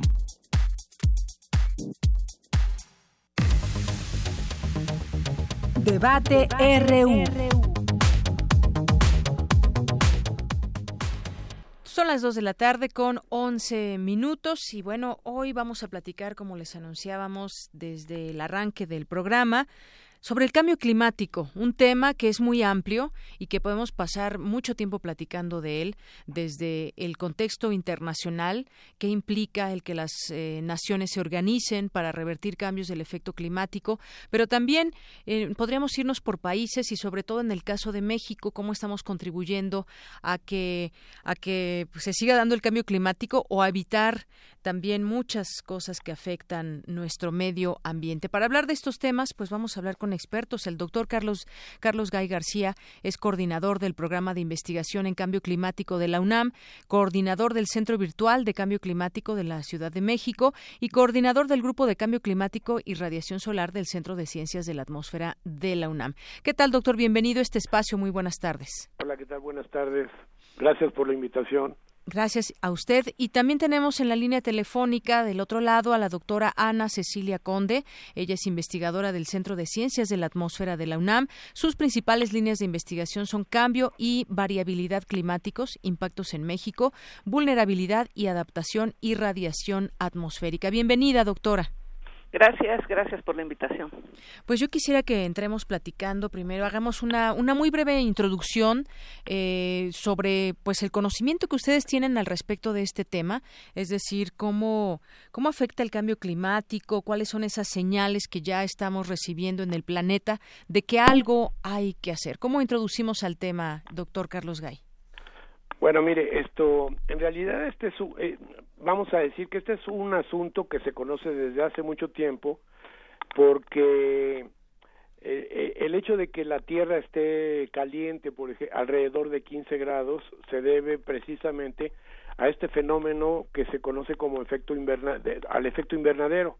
Y esto quiere decir que es radiación que viene del Sol, calienta la superficie terrestre esta la reemite como calor o como energía de onda larga que se llama y, y ciertos gases en la atmósfera retienen esta energía calentando, calentando la atmósfera. Esto pues es el origen eh, de, de, todo lo que nos ocurre en nosotros y es el origen incluso de la vida. De estos gases, el más importante o uno muy importante es el dióxido de carbono, que claro, previo a que lo quemáramos esto intensamente a partir del siglo XIX o la mitad del siglo XIX, pues en realidad existía en la atmósfera de manera natural. El dióxido de carbono, pues es un gas que esto que interviene en el calentamiento en el calentamiento de la atmósfera. Pero cuando nosotros estamos conscientemente emitiendo más de la cuenta, en otras palabras, estamos emitiendo más dióxido de carbono que el que puede de alguna forma digerir la, el planeta Tierra y quiere decir que el dióxido de carbono se está quedando en la atmósfera, pues este está aumentando este efecto y por lo tanto pues está calentando, está calentando el planeta. Y al calentar el planeta quiere decir que aumenta la temperatura y a partir de aquí pues hay un montón de procesos que dependen de la temperatura, por ejemplo, eh, los regímenes de agua, los el régimen de lluvias, porque la lluvia depende de cómo está la temperatura y cómo está la distribución en el planeta. Y del agua pues viene todo lo demás porque del agua sale la vegetación sale la comida está la salud etcétera. Entonces estamos perturbando un factor muy importante que controla otro montón de factores que son los que nos está afectando. Entonces cambio climático es el producto de este desbalance, digamos, o este recalentamiento de la atmósfera producido por gases de efecto invernadero que no están encontrando quien los recicle, ¿no? y estos que, que no los puede reciclar es porque estamos poniendo en la atmósfera más gases de los que la, la naturaleza puede reciclar. Entonces esto calienta y esto está causando pues un montón de problemas que ya estamos nosotros siendo testigos de ellos. Claro, estamos siendo testigos en todo el mundo. Doctora Ana Cecilia Conde, pues qué decir de, de esto a manera de, de introducción, como pues nos dimos cuenta que estaba afectando el cambio climático, porque también sabemos que las actividades de la humanidad han llevado a que de pronto en algún momento digamos, bueno, estamos emitiendo demasiado dióxido de carbono, estamos llevando a cabo actividades que están acabando con el medio ambiente y eso tiene consecuencias, pero estamos actuando tarde ¿Estamos actuando a tiempo? Sí, bueno, en realidad hay dos cosas, dos eh, fuentes de este cambio climático que estamos observando, que es, como bien dijo el doctor Gay, la quema de combustibles fósiles y un una componente muy importante es acabar con la vegetación o este con la vida verde en este planeta, tanto en el océano como en eh, los continentes. Digamos, es esta e, esta forma de vida permite la absorción de dióxido de carbono y si acabamos con ella, pues por un lado estamos emitiendo y por otro lado quien pudiera estar absorbiendo ese exceso, eh, en este caso de dióxido de carbono, pues eh, hace que este efecto de cambio climático se dispare. En, en cuanto a las acciones, bueno, evidentemente es como, como sabe el público, hay esfuerzos internacionales, este, más de 190 países acordaron lo que se llama el Acuerdo de París, pero también hay eh, acciones de eh, países, compromisos de cada país y compromisos a nivel estatal y en algunos eh, casos a nivel municipal y local. Entonces, todos estos esfuerzos eh, se reconoce la gente, mira qué buen ejemplo eh, la baja de emisiones, el cambio de energías alternativas en algunos otros, eh, otros países que se están tratando de reproducir e impulsar también en México. Entonces, eh, por un lado, eh, digamos, la mala noticia es que efectivamente el clima está cambiando y ya lo observamos en todos estos medios que o sistemas que mencionó el doctor Gay, empezando por el sistema agua, pero también en la biodiversidad, migraciones diferentes, baja en la composición poblacional de muchas especies y bajas en la producción agrícola de granos básicos. Eso ya es un hecho, o sea, ya es, eh, no tenemos que proyectar al 2100 y esto para verlo. Claro. Pero por otro lado, la buena noticia es que con acciones humanas se puede amortiguar, reducir este proceso de cambio climático. Eh, acciones humanas, esa es la buena la buena noticia, pero eh, pues cómo cómo englobarlo justamente en un tema internacional. Sabemos que Estados Unidos se retira de este acuerdo. Propuestas las hay, pero cómo cómo vamos en ese revertir los efectos del cambio climático. Desde hace mucho tiempo se discute, esto ya se veía venir, lo tenemos encima, pero cómo cómo están estas propuestas, eh, doctor Carlos Gay. Pues mire, eh, en realidad Ah, eh, vamos a decir que hay cosas positivas que han venido ocurriendo y es una especie de concientización a nivel global del problema del calentamiento global y de las consecuencias que esto trae consigo. Digo así en términos generales, aunque tenemos ahora un ejemplo muy obvio de alguien que se niega a todas las evidencias y que pues está como fuera de este planeta, ¿no? Entonces, lo que ocurre con lo que ocurre con el con el calentamiento global es que a, fin de cuentas es un problema en el que todo el planeta contribuye y por lo tanto de alguna forma tendría que ser que todo el planeta contribuye también a tratar de remediar de remediar este problema.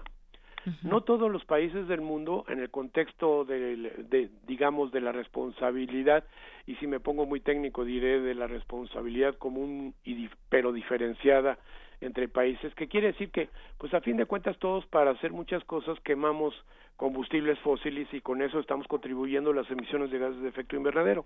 Pero es muy diferente un país, por ejemplo, como México, con todo lo importante que es en sus emisiones, porque es el país como el decimoquinto país en emisiones, pero emite 1.4% de las emisiones globales, quiere decir que emite muy poco, ¿no?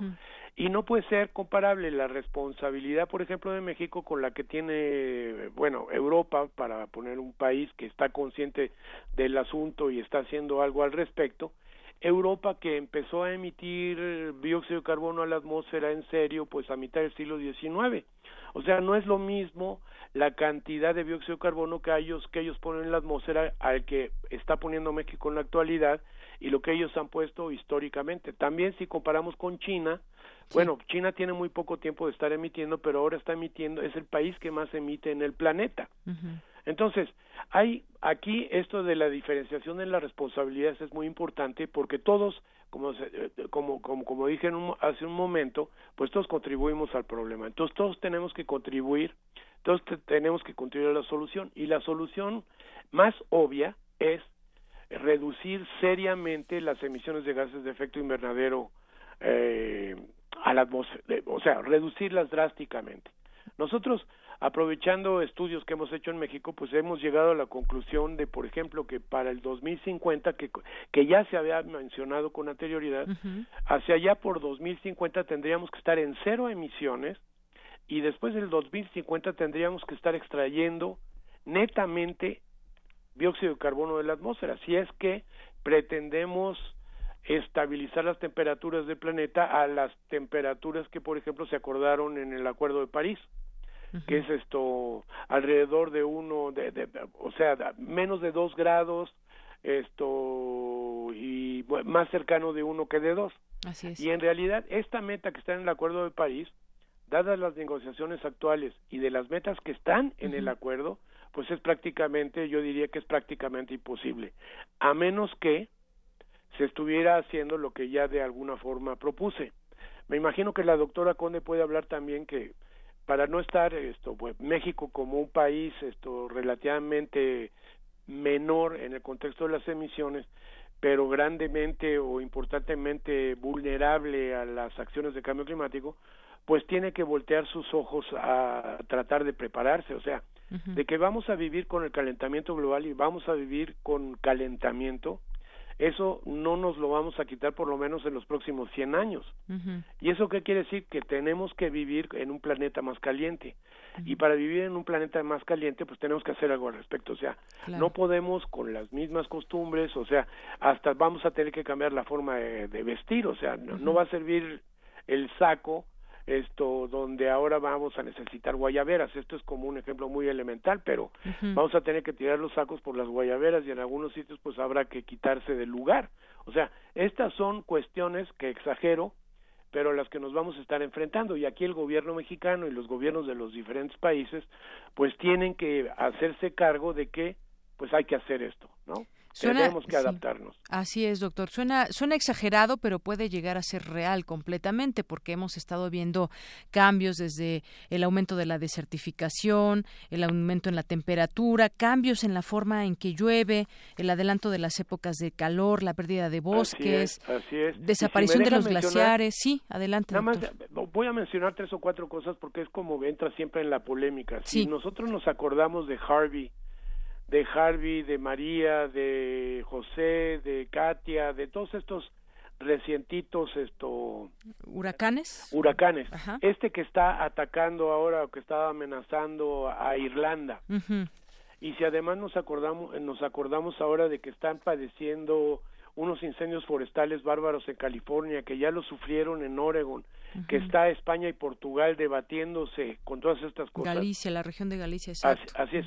Todo esto Ninguno de ellos en particular se puede decir es que esto es cambio climático, porque sería, es una tontera. Cambio climático son condiciones promedio, son esto. Pero todo esto está ocurriendo en el contexto del cambio climático. Y esto es un ejemplo de lo que podríamos estar viviendo en, en este contexto.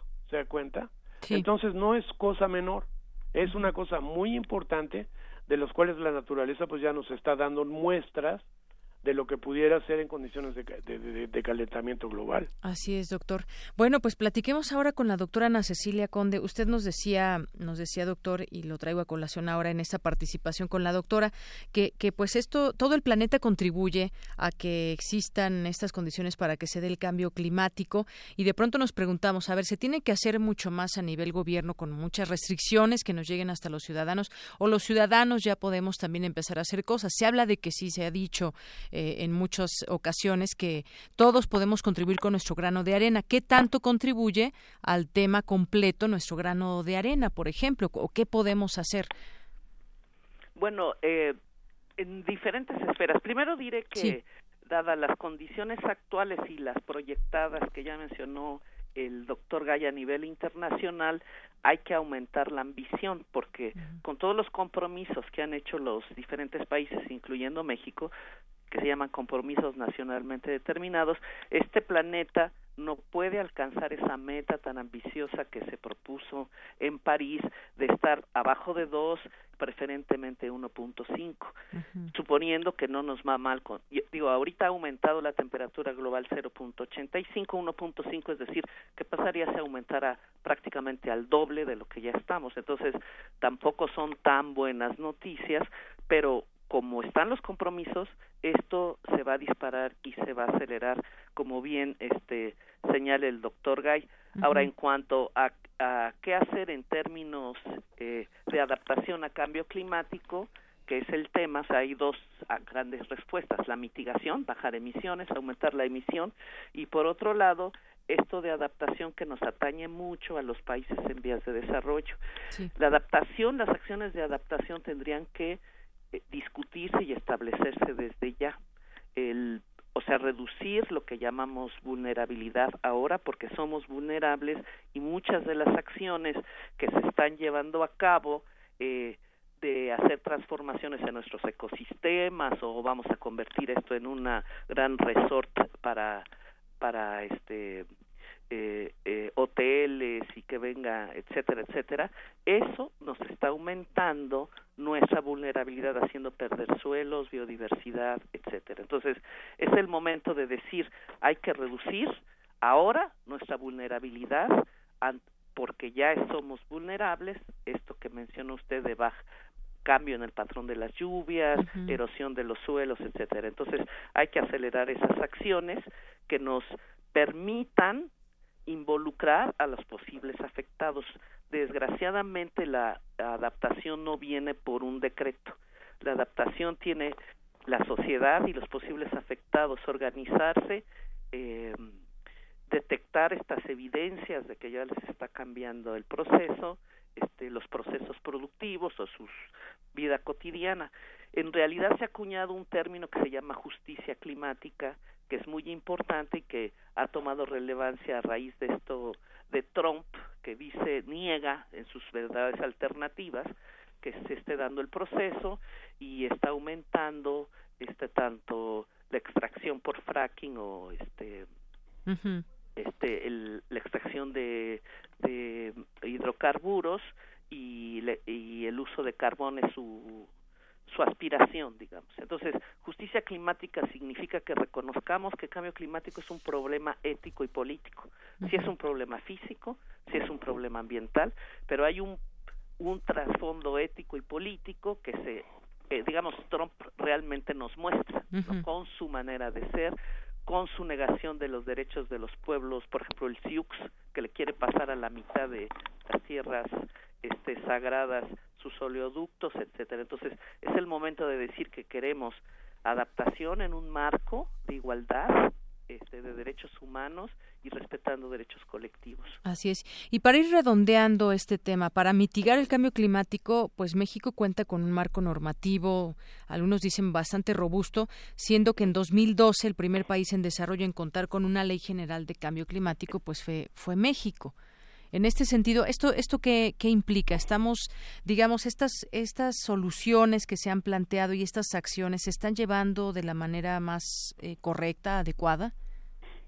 Eh, ¿Contesto yo? ¿O el doctor Gay? Ceci, tú. Eh, ah, bueno.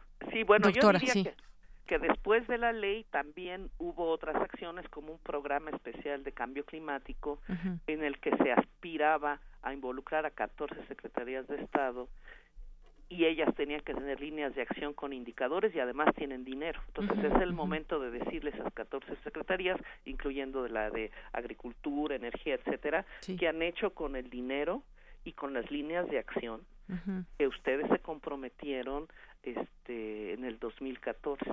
Eso también es un avance. Digamos, ese avance que en México no es un problema voluntario, es un problema de ley. Ya por ley tiene que haber acciones para mitigar y para ah, este, reducir la vulnerabilidad ante los eventos de cambio climático.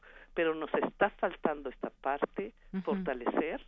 Yo creo que la participación de eh, la sociedad, o sea, las, este, los, eh, las organizaciones de la sociedad civil. que empujemos también el tema nosotros que lo hagamos nuestro porque es nuestro. Finalmente es nuestro futuro. Nuestro hábitat. Y nuestro hábitat no entonces se han hecho por primera vez por ejemplo hubo en México una marcha a favor de la ciencia que participó este los eh, la Academia Mexicana y muchos estudiantes de posgrado. Entonces esta parte de lo mejor que tenemos del saber este es importante que la ciencia tome en sus manos fortalezca la interdisciplina. No hay una sola ciencia que pueda eh, aportar el conocimiento riguroso, pero también estrechar los lazos con la sociedad civil. Muy bien, pues doctor, ¿cómo ve 14 secretarías que, que tienen dinero y que tienen, pues tendrían en sus manos también elaborar muchos de estos planes para bajarlos hacia la sociedad y juntos lograr más cosas? Así es, aquí hay una función más que la sociedad puede tomar, eh, o sea, que debería asumir y es la vigilancia también, ¿no? Nosotros podemos hacer muchas cosas a nivel personal, ¿no? Volvernos, la primera es volvernos conscientes del problema, ¿no? Sí. La otra yo creo que es esto, darnos cuenta de la, eh, ¿cómo diría yo?, de la emergencia del problema, porque estamos hablando de algo que o sea, cuando hablábamos de cambio climático lo veíamos como algo que va a ocurrir en el futuro, un futuro ahí medio esto difuso, no sabemos cuándo y no nos lo tomamos muy en serio. Pero como que ya no nos va a tocar y que hay que lo resuelvan los que vienen. Y que a ver a quién le toca y a ver quién lo enfrenta, pero el punto es que todos estos fenómenos que estamos ahora, que podemos hacer una lista prácticamente interminable de lo que está ocurriendo cotidianamente, ¿no? Estaba escuchando yo temperaturas, esto récord en Sudamérica, aprovechando que es esto su primavera o lo que sea, temperaturas récords récords en, en Sudamérica y toda esta colección de asuntos que están ocurriendo, la sociedad tendría que hacer un esfuerzo por darse cuenta de la de la urgencia de actuar en el contexto de cambio climático. O sea, no se trata de algo que no vamos a poder ver. Yo lo pongo siempre esto, un poco en términos de inmediatez, ¿no? Nuestros hijos, nuestros nietos, nuestros son gente y nosotros mismos que ya estamos viviendo este asunto. O sea, no es algo remoto, etcétera, sino es una cuestión de inmediatez. La sociedad de alguna forma tendría que hacerse cargo y darse cuenta de que estamos en una emergencia, que sí estamos en una emergencia, la verdad es esa, porque estamos siendo amenazados en muchísimos aspectos que tienen que ver con nuestro bienestar, la, si podemos comer o no, enfermedades emergentes o no, o sea, hay un montón de riesgos a los que nos estamos enfrentando y lo tendríamos que hacer con una cierta sensación de urgencia. Esta sensación de urgencia se la tendríamos que pasar a nuestros políticos y tomadores de decisiones, es decir, no basta que digas que te tienes tanto dinero y que estás haciendo esto, lo queremos ver. O sea, son que queremos ver estas cosas, queremos ver alertas tempranas, queremos ver reforzamiento de no sé, de de de, de, municipios esto vulnerables, queremos queremos que, que se vea, eh, que, que no es nada más queda en un discurso que, bueno, ya es algo que está en el discurso. O sea, esta es una cosa que es importante para el país, que tenga una ley. Esto muestra ciertos adelantos y ciertas, digamos, iniciativas, pero el punto es ahora exigirle que, que actúe, ¿no? Y lo mismo el ciudadano de a pie, pues que actúe a su nivel, porque tampoco es necesario ir a comprar esto un refresco que lo tendría uno que pensar qué hacer con él, que viene en una botella de plástico que luego está muy difícil deshacerse y que va uno a la tiendita en coche que está gastándose dos litros o los que sea de gasolina para recorrer tres cuadras. Ahora, todo esto son cosas que nosotros podemos hacer a nivel personal y que tratar de evitar. Y lo otro es exigir a las autoridades que nos lo facilite. si queremos caminar, pues queremos esto calles seguras, iluminadas, sin baches, si queremos transporte público adecuado, transporte público adecuado, que no nos sintamos ahí en calidad de sardina, esto con cambio climático, pues corre uno el riesgo de que se recaliente uno en el transporte, o sea, hay como una serie de factores ahí que podríamos exigir mejores mejor transporte mejores combustibles otro tipo de otro tipo de facilidades esto transporte público asequible y limpio etcétera. O sea Claro. Y esto, pues la ciudad, la, la ciudadanía, pues sería ponérselo como tarea, ¿no? Yo no digo volverse contestatarios, pero al menos, pero al menos volverse exigentes, ¿no? Necesitamos que estas cosas ocurran y que ocurran en el corto plazo. Exactamente, en el corto plazo hay que ponernos eh, plazos para que las cosas sucedan. Decía usted, doctor, y ya vamos entrando para que ustedes nos den su conclusión de esta de esa plática referente al cambio climático.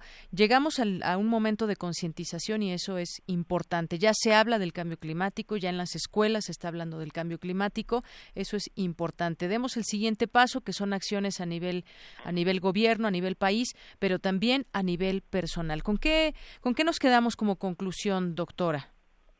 Pues yo diría que este es un momento crítico para México, además de los huracanes y los desastres que tuvimos, que nos dimos cuenta que no estamos tan preparados para los riesgos que puede traer estos fenómenos como fueron los sismos y los mismos huracanes. Entonces yo creo que es el momento en que además de las acciones individuales que es se ha mencionado mucho reduce tu consumo, este reusa, etcétera, todas estas que son muy importantes que se enseñan en la escuela, yo creo que hay que reconocernos como ciudadanos y decir que para las siguientes elecciones los ciudadanos se fijen si estos candidatos al nivel que sea este, tienen algún programa, alguna respuesta para estas amenazas que ya describió este el doctor Gay. Creo que es muy importante que nos veamos a nosotros mismos como ciudadanos y que llamemos a los ciudadanos a exigir que se fortalezcan estas acciones para reducir no solo los riesgos climáticos, sino otro tipo de riesgos. Creo que es el momento y es el momento que tanto la universidad como otras organizaciones científicas entreguen a estos posibles candidatos una mínima agenda. Este, para actuar y para seguir avanzando en la toma de decisiones políticas para ver o reducir el impacto del cambio climático en nuestro país. Así es, una mínima agenda para la cual empezar y que poco a poco pueda ser más ambiciosa. Bueno, doctor, ¿usted con qué, cómo concluye esta plática? Bueno, mire, yo enfatizo lo que dijo la doctora Conde. En realidad, estamos en un momento esto muy importante de elecciones en el país y necesitaríamos, como mencionó ella, esto exigir que esto, que los candidatos que pretenden ser esto los organizadores o los administradores del país, bueno, pues que tengan una agenda en cambio climático, que tengan una agenda ambiental esto robusta, porque la mayoría de la, la mayoría de ellos en realidad están a veces esto moviéndose por las ramas sin sin enfrentar esto realmente los riesgos a nuestra supervivencia que estamos enfrentando. Entonces, yo creo que hay muchos temas que se deben que se deben afrontar, problemas que tienen que ver, bueno, pues con la administración, con la corrupción, está todos estos temas tenemos que enfrentarlos, a la vez que tenemos que enfrentar el hecho de que el clima está cambiando, que la agricultura va a cambiar, que los bosques van a cambiar, que las cuestiones de salud van a cambiar, que la administración del agua va a cambiar, que la comida nos va a variar, que estamos en, o sea, que realmente sí estamos amenazados por un montón de estas cosas y que pues no puede estar, o sea, yo estoy de acuerdo que hay que arreglar unas cosas de ahí que tienen que ver con la moral y la ética, porque cambio climático es una es un asunto moral y es un asunto ético. O sea, los que pueden hacer algo al respecto si no lo hacen, pues los castigarán los hados y no se irán a algunos de estos cielos de donde sea, pero porque sí hay una responsabilidad moral y ética por encargarse de que pues a los que están en peores situación pues que no se los esto que no los perjudique demasiado el cambio climático, o sea, es una cuestión también, como dijo ya la doctora Conde, es una cuestión de justicia, o sea, no se puede permitir que pues a uno se los lleve el cambio climático y los otros resistan mejor. Claro. O sea, es es es injusto. Muy bien. Pues sí, un asunto moral y ético, dejémoslo también así. Pues yo quiero agradecerle a ambos que hayan estado aquí con nosotros en este programa. De verdad es muy interesante todo lo que nos han dicho y creo que es parte también de la concientización que, que debemos generar también desde medios de comunicación. Muchas gracias, doctor Carlos Gay y doctora Ana Cecilia Conde. Muchas gracias. a usted. Muy buenas tardes. Gracias a ambos porque nos ilustran y nos dejan con muchas con muchas respuestas ante tantas preguntas, pero el caso es que pues debemos actuar y debemos hacerlo ya. Es una cuestión también un asunto moral y ético que en lo personal pongamos este grano de arena. Dos con cuarenta. Porque tu opinión es importante, síguenos en nuestras redes sociales, en Facebook como Prisma RU y en Twitter como arroba PrismaRU. Queremos escuchar tu voz. Nuestro teléfono en cabina es 55 36 43 39. Bien, continuamos ahora con nuestro perfil humano del día de hoy. La segunda parte les presentamos de esta conversación con la doctora Susana Charretón, investigadora del Instituto de Biotecnología de la UNAM. Antes esta semblanza con mi compañero Rodrigo Aguilar. Perfil RU.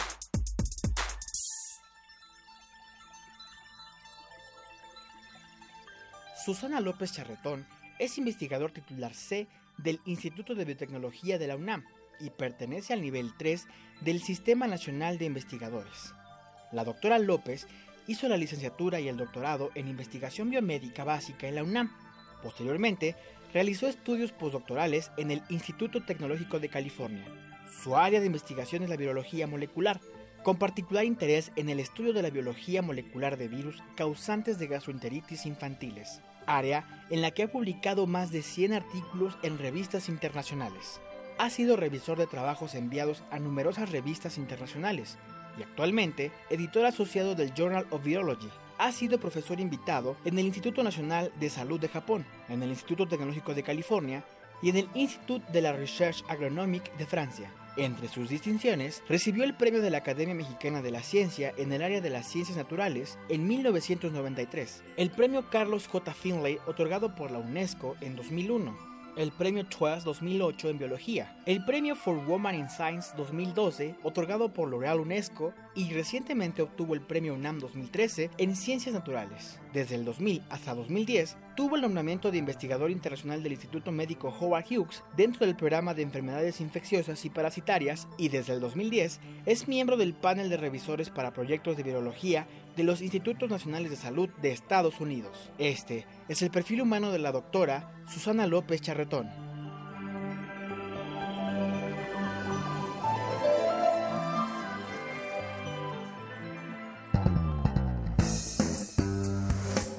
Bien, pues Continuamos en esta ocasión, en esta segunda conversación que tenemos con la doctora Susana López Charretón, que ella es investigadora, estuvo, está en el Instituto de Biotecnología de la UNAM y bueno, pues tuvo un doctorado, hizo un doctorado en investigación biomédica básica en la UNAM, hizo estudios postdoctorales en el Instituto Tecnológico de California y la vez pasada platicábamos de que los virus están en todos lados y que nos podemos contagiar y que la, la higiene, la limpieza, pues es algo que nos va, nos va a permitir que no nos contagiemos de ciertos virus. Pero sigamos en esta plática. Otra vez le doy la bienvenida, doctora. ¿Qué tal? Buenos días, ¿cómo estás? Muy bien, muchas gracias. Bueno, pues eh, también quisiera yo preguntarle al respecto de, pues, parte de lo que usted ha eh, investigado durante todos estos años que tiene que ver con virus causantes de gastroenteritis infantiles. Platíquenos, pónganos en contexto del tema. Sí, mira, un problema muy importante de salud en el mundo es las gastroenteritis, las diarreas causadas por virus. Y hasta hace muy poco el virus más importante causante de estas diarreas es el rotavirus, que es un virus que infecta principalmente niños menores de dos años, causa una diarrea y vómito muy severos y es tan severo como para decirte que causaba hasta hace unos años medio millón de muertes al año en todo el mundo. O sea, se trata de un virus que además es muy democrático, porque a diferencia de lo que hablábamos la vez pasada, estos virus eh, no se pueden, son tan virulentos que a pesar de que hay mucha higiene en los hospitales que reciben niños con rotavirus, este virus es muy contagioso. Los, los mecanismos de higiene más buenos no son suficientes. Nada más para darte un ejemplo, por ejemplo, se enferman el mismo número de niños en Finlandia que se enferman en, por decir, en, un país del tercer mundo, en África o en el número de niños que se infecta es el mismo, a pesar de que las condiciones higiénicas en Europa y en África son totalmente diferentes. Eso quiere decir que la higiene no es suficiente, quiere decir que se requieren vacunas para controlar la infección con este virus. Afortunadamente, hace ya 10 años empezaron a, a distribuir un par de vacunas que han bajado mucho este número de muertes. Ahora se mueren aproximadamente la mitad, 250 mil niños al año.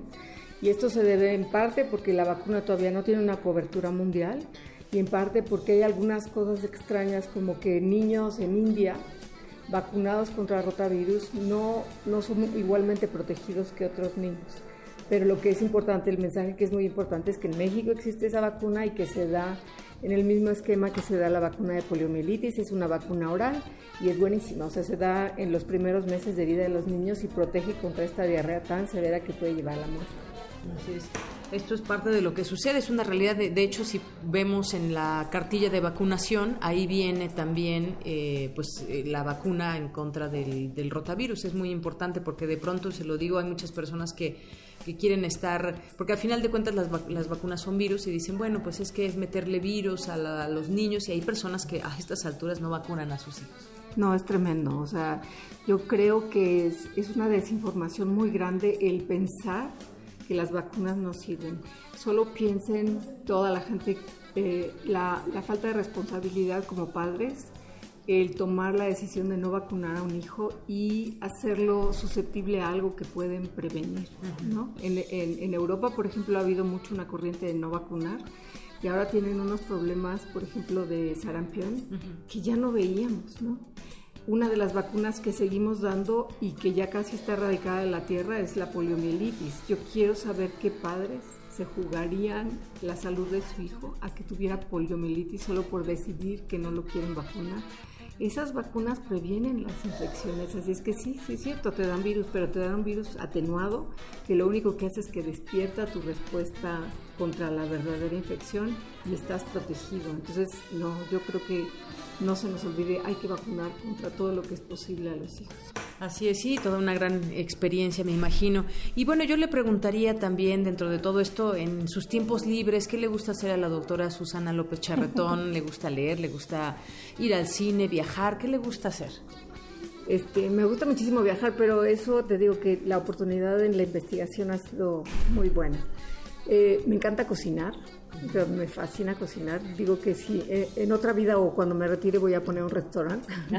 me gusta muchísimo y también leer. Me gusta leer mucho literatura contemporánea, ¿no? De cualquier, soy ávida lectora de lo que sea. Y los fines de semana, en realidad, este, cuando están mis hijos en la casa, pues es dedicárselos porque ahora ya viven fuera, es estar con ellos. Y los, los otros en general es eh, poder disfrutar un poco la casa porque nos pasamos todo el día fuera de la casa trabajando y cocinar.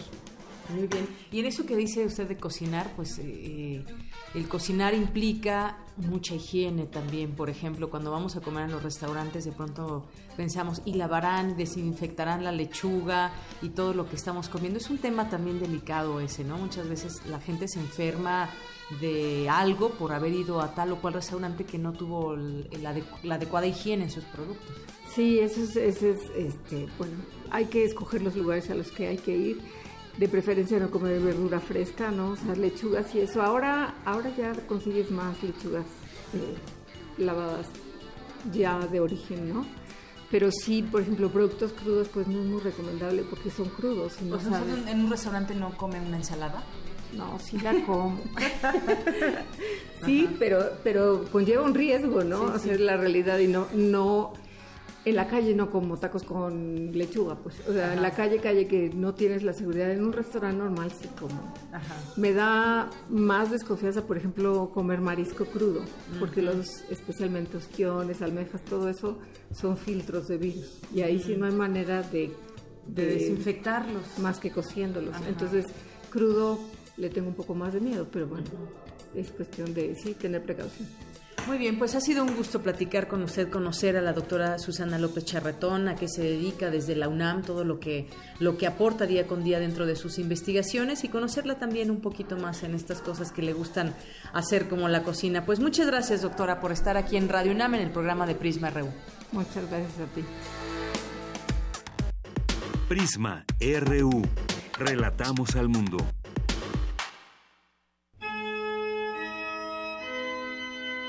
Ecocervantinos 2017. 2017. Ecocervantinos. Y sigamos ahora con los ecocervantinos, enlazándonos hasta allá a Guanajuato con mi compañera Cindy Pérez Ramírez. ¿Qué nos tiene Cindy? Muy buenas tardes. Hola, Deyanira, muy buenas tardes. ¿Cómo estás? ¿Cómo está todo el equipo de Prisma RU? Pues muy bien, aquí esperando que, que nos platiques cómo va todo allá en el Cervantino. Pues mira, como ayer lo anunciamos, tuvimos la oportunidad de escuchar al colectivo Sistema Solar, quien con su singular ritmo y estilo denominado verbenáutica puso literalmente a todos los asistentes a bailar en la lóndiga de Granaditas, pese al frío y un poco de viento que ha hecho en estos días. Eh, previo al concierto, el grupo pudo platicar con los medios de comunicación. ¿Qué les parece si escuchamos la siguiente nota? Desde la zona estelar verbenáutica, con ustedes el sistema solar.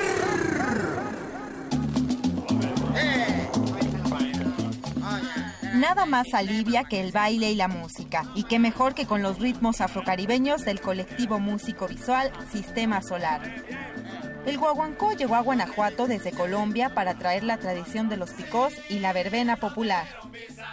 En su tercera visita a nuestro país, una de las voces del sistema solar, Walter Hernández Índigo, dijo que hablan de lo que son bailando. Es como cada canción, como si la vivieran como si fuera un documental bailable. Eh, la conexión que hay con la cultura del picó Estamos hablando de la cultura del Gran Caribe, la cultura del sound system. Pues para, para México esa conexión está en los sonideros. En nuestro caso, viene de Pickup Amplifier, que, que tiene que ver con la cápsula fonocaptora del tocadisco, sistema solar, que tiene que ver con el sistema de sonido que tú pones en un sitio donde hacen la fiesta, que es el solar. Es darle un swing diferente, no quererse parecer al entorno anglófono.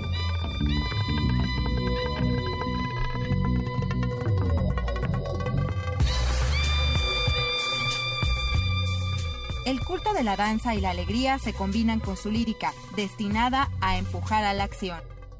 Todo puede ayudarnos a narrar.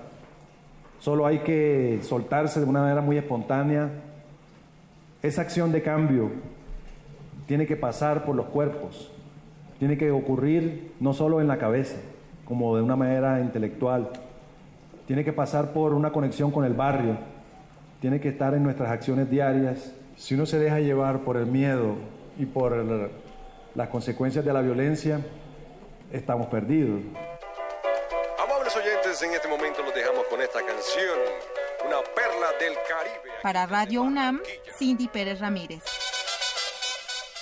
Pues muy buen ritmo que trae Sistema Solar y su verbenáutica, Cindy. Sí, tuvo mucha aceptación y de hecho no solamente vimos eh, público juvenil, sino también gente eh, de mayor edad hacen una combinación entre el tecno, la cumbia colombiana, estos eh, sonidos tradicionales, pero también con el hip hop, eh, e incluso tienen este em, formas eh, audiovisuales dentro del concierto, donde pasan una serie de imágenes también un tanto de confrontación o, em, o de conciencia, como presidentes, estaba Trump, estaba Macri, entonces hacen una un conjunción de lo visual con lo musical eh, y pues bueno, hoy vamos a tener a la soprano Diana Muñoz Acosta con un recital de canciones de Claude Debussy.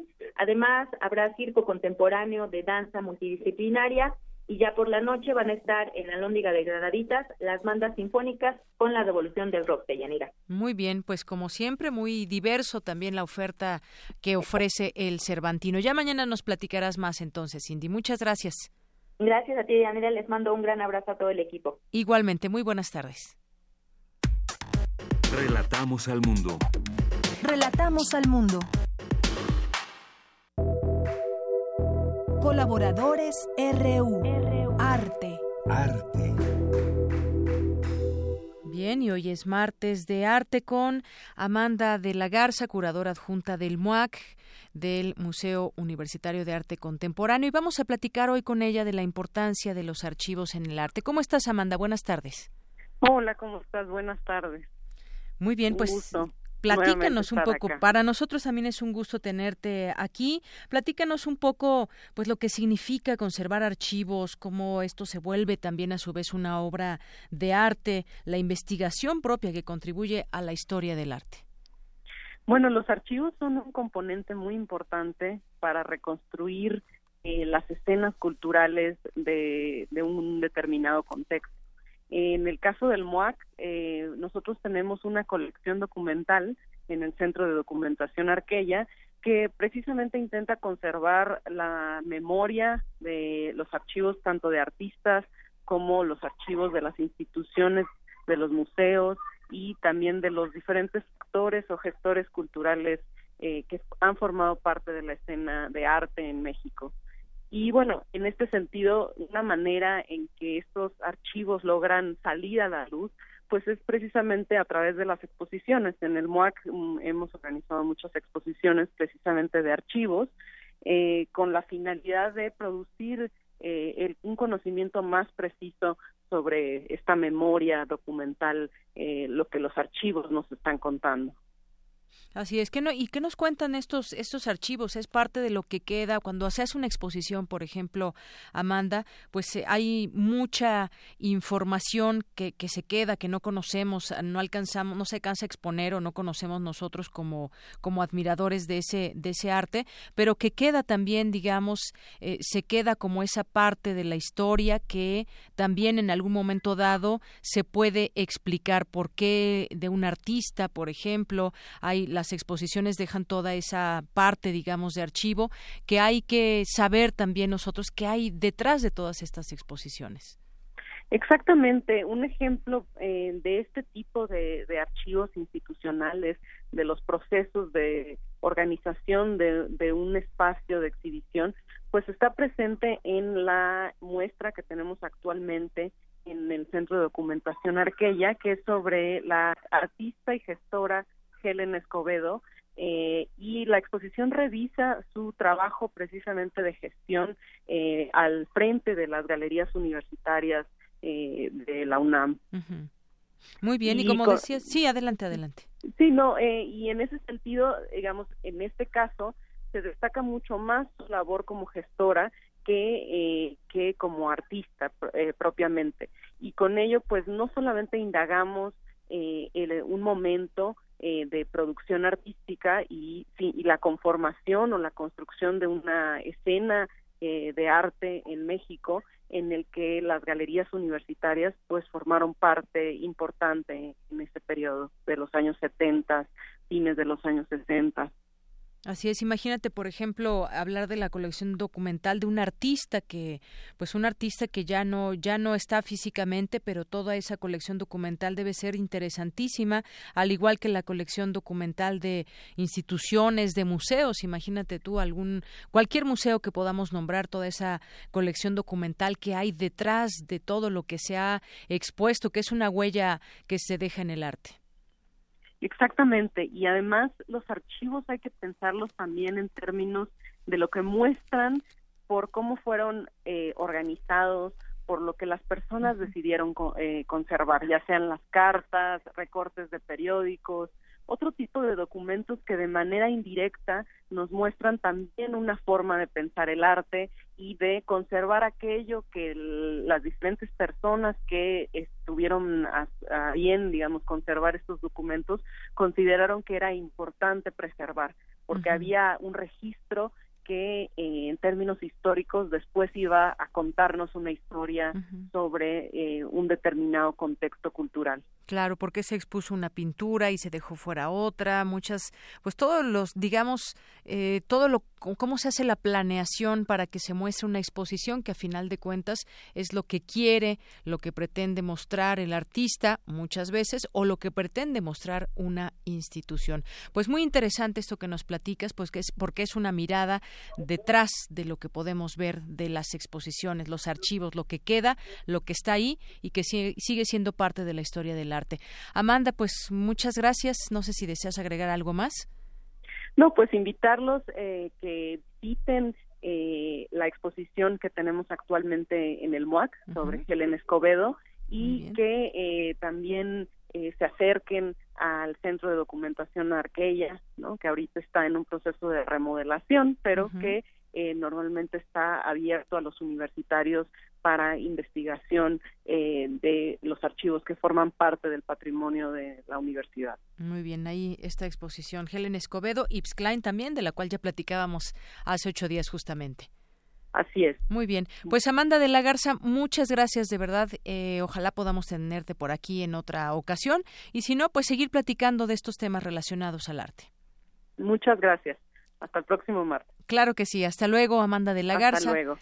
Curadora adjunta del Museo Universitario de Arte Contemporáneo, el MUAC. Son las 3 de la tarde, llegamos al final de esta emisión. Gracias por su atención. Lo esperamos mañana con más información, con muchas ganas de informarle y también de que ustedes se comuniquen con nosotros. Yo soy Deyanira Morán, a nombre de todo este gran equipo, le deseo que tenga buena tarde y muy buen provecho.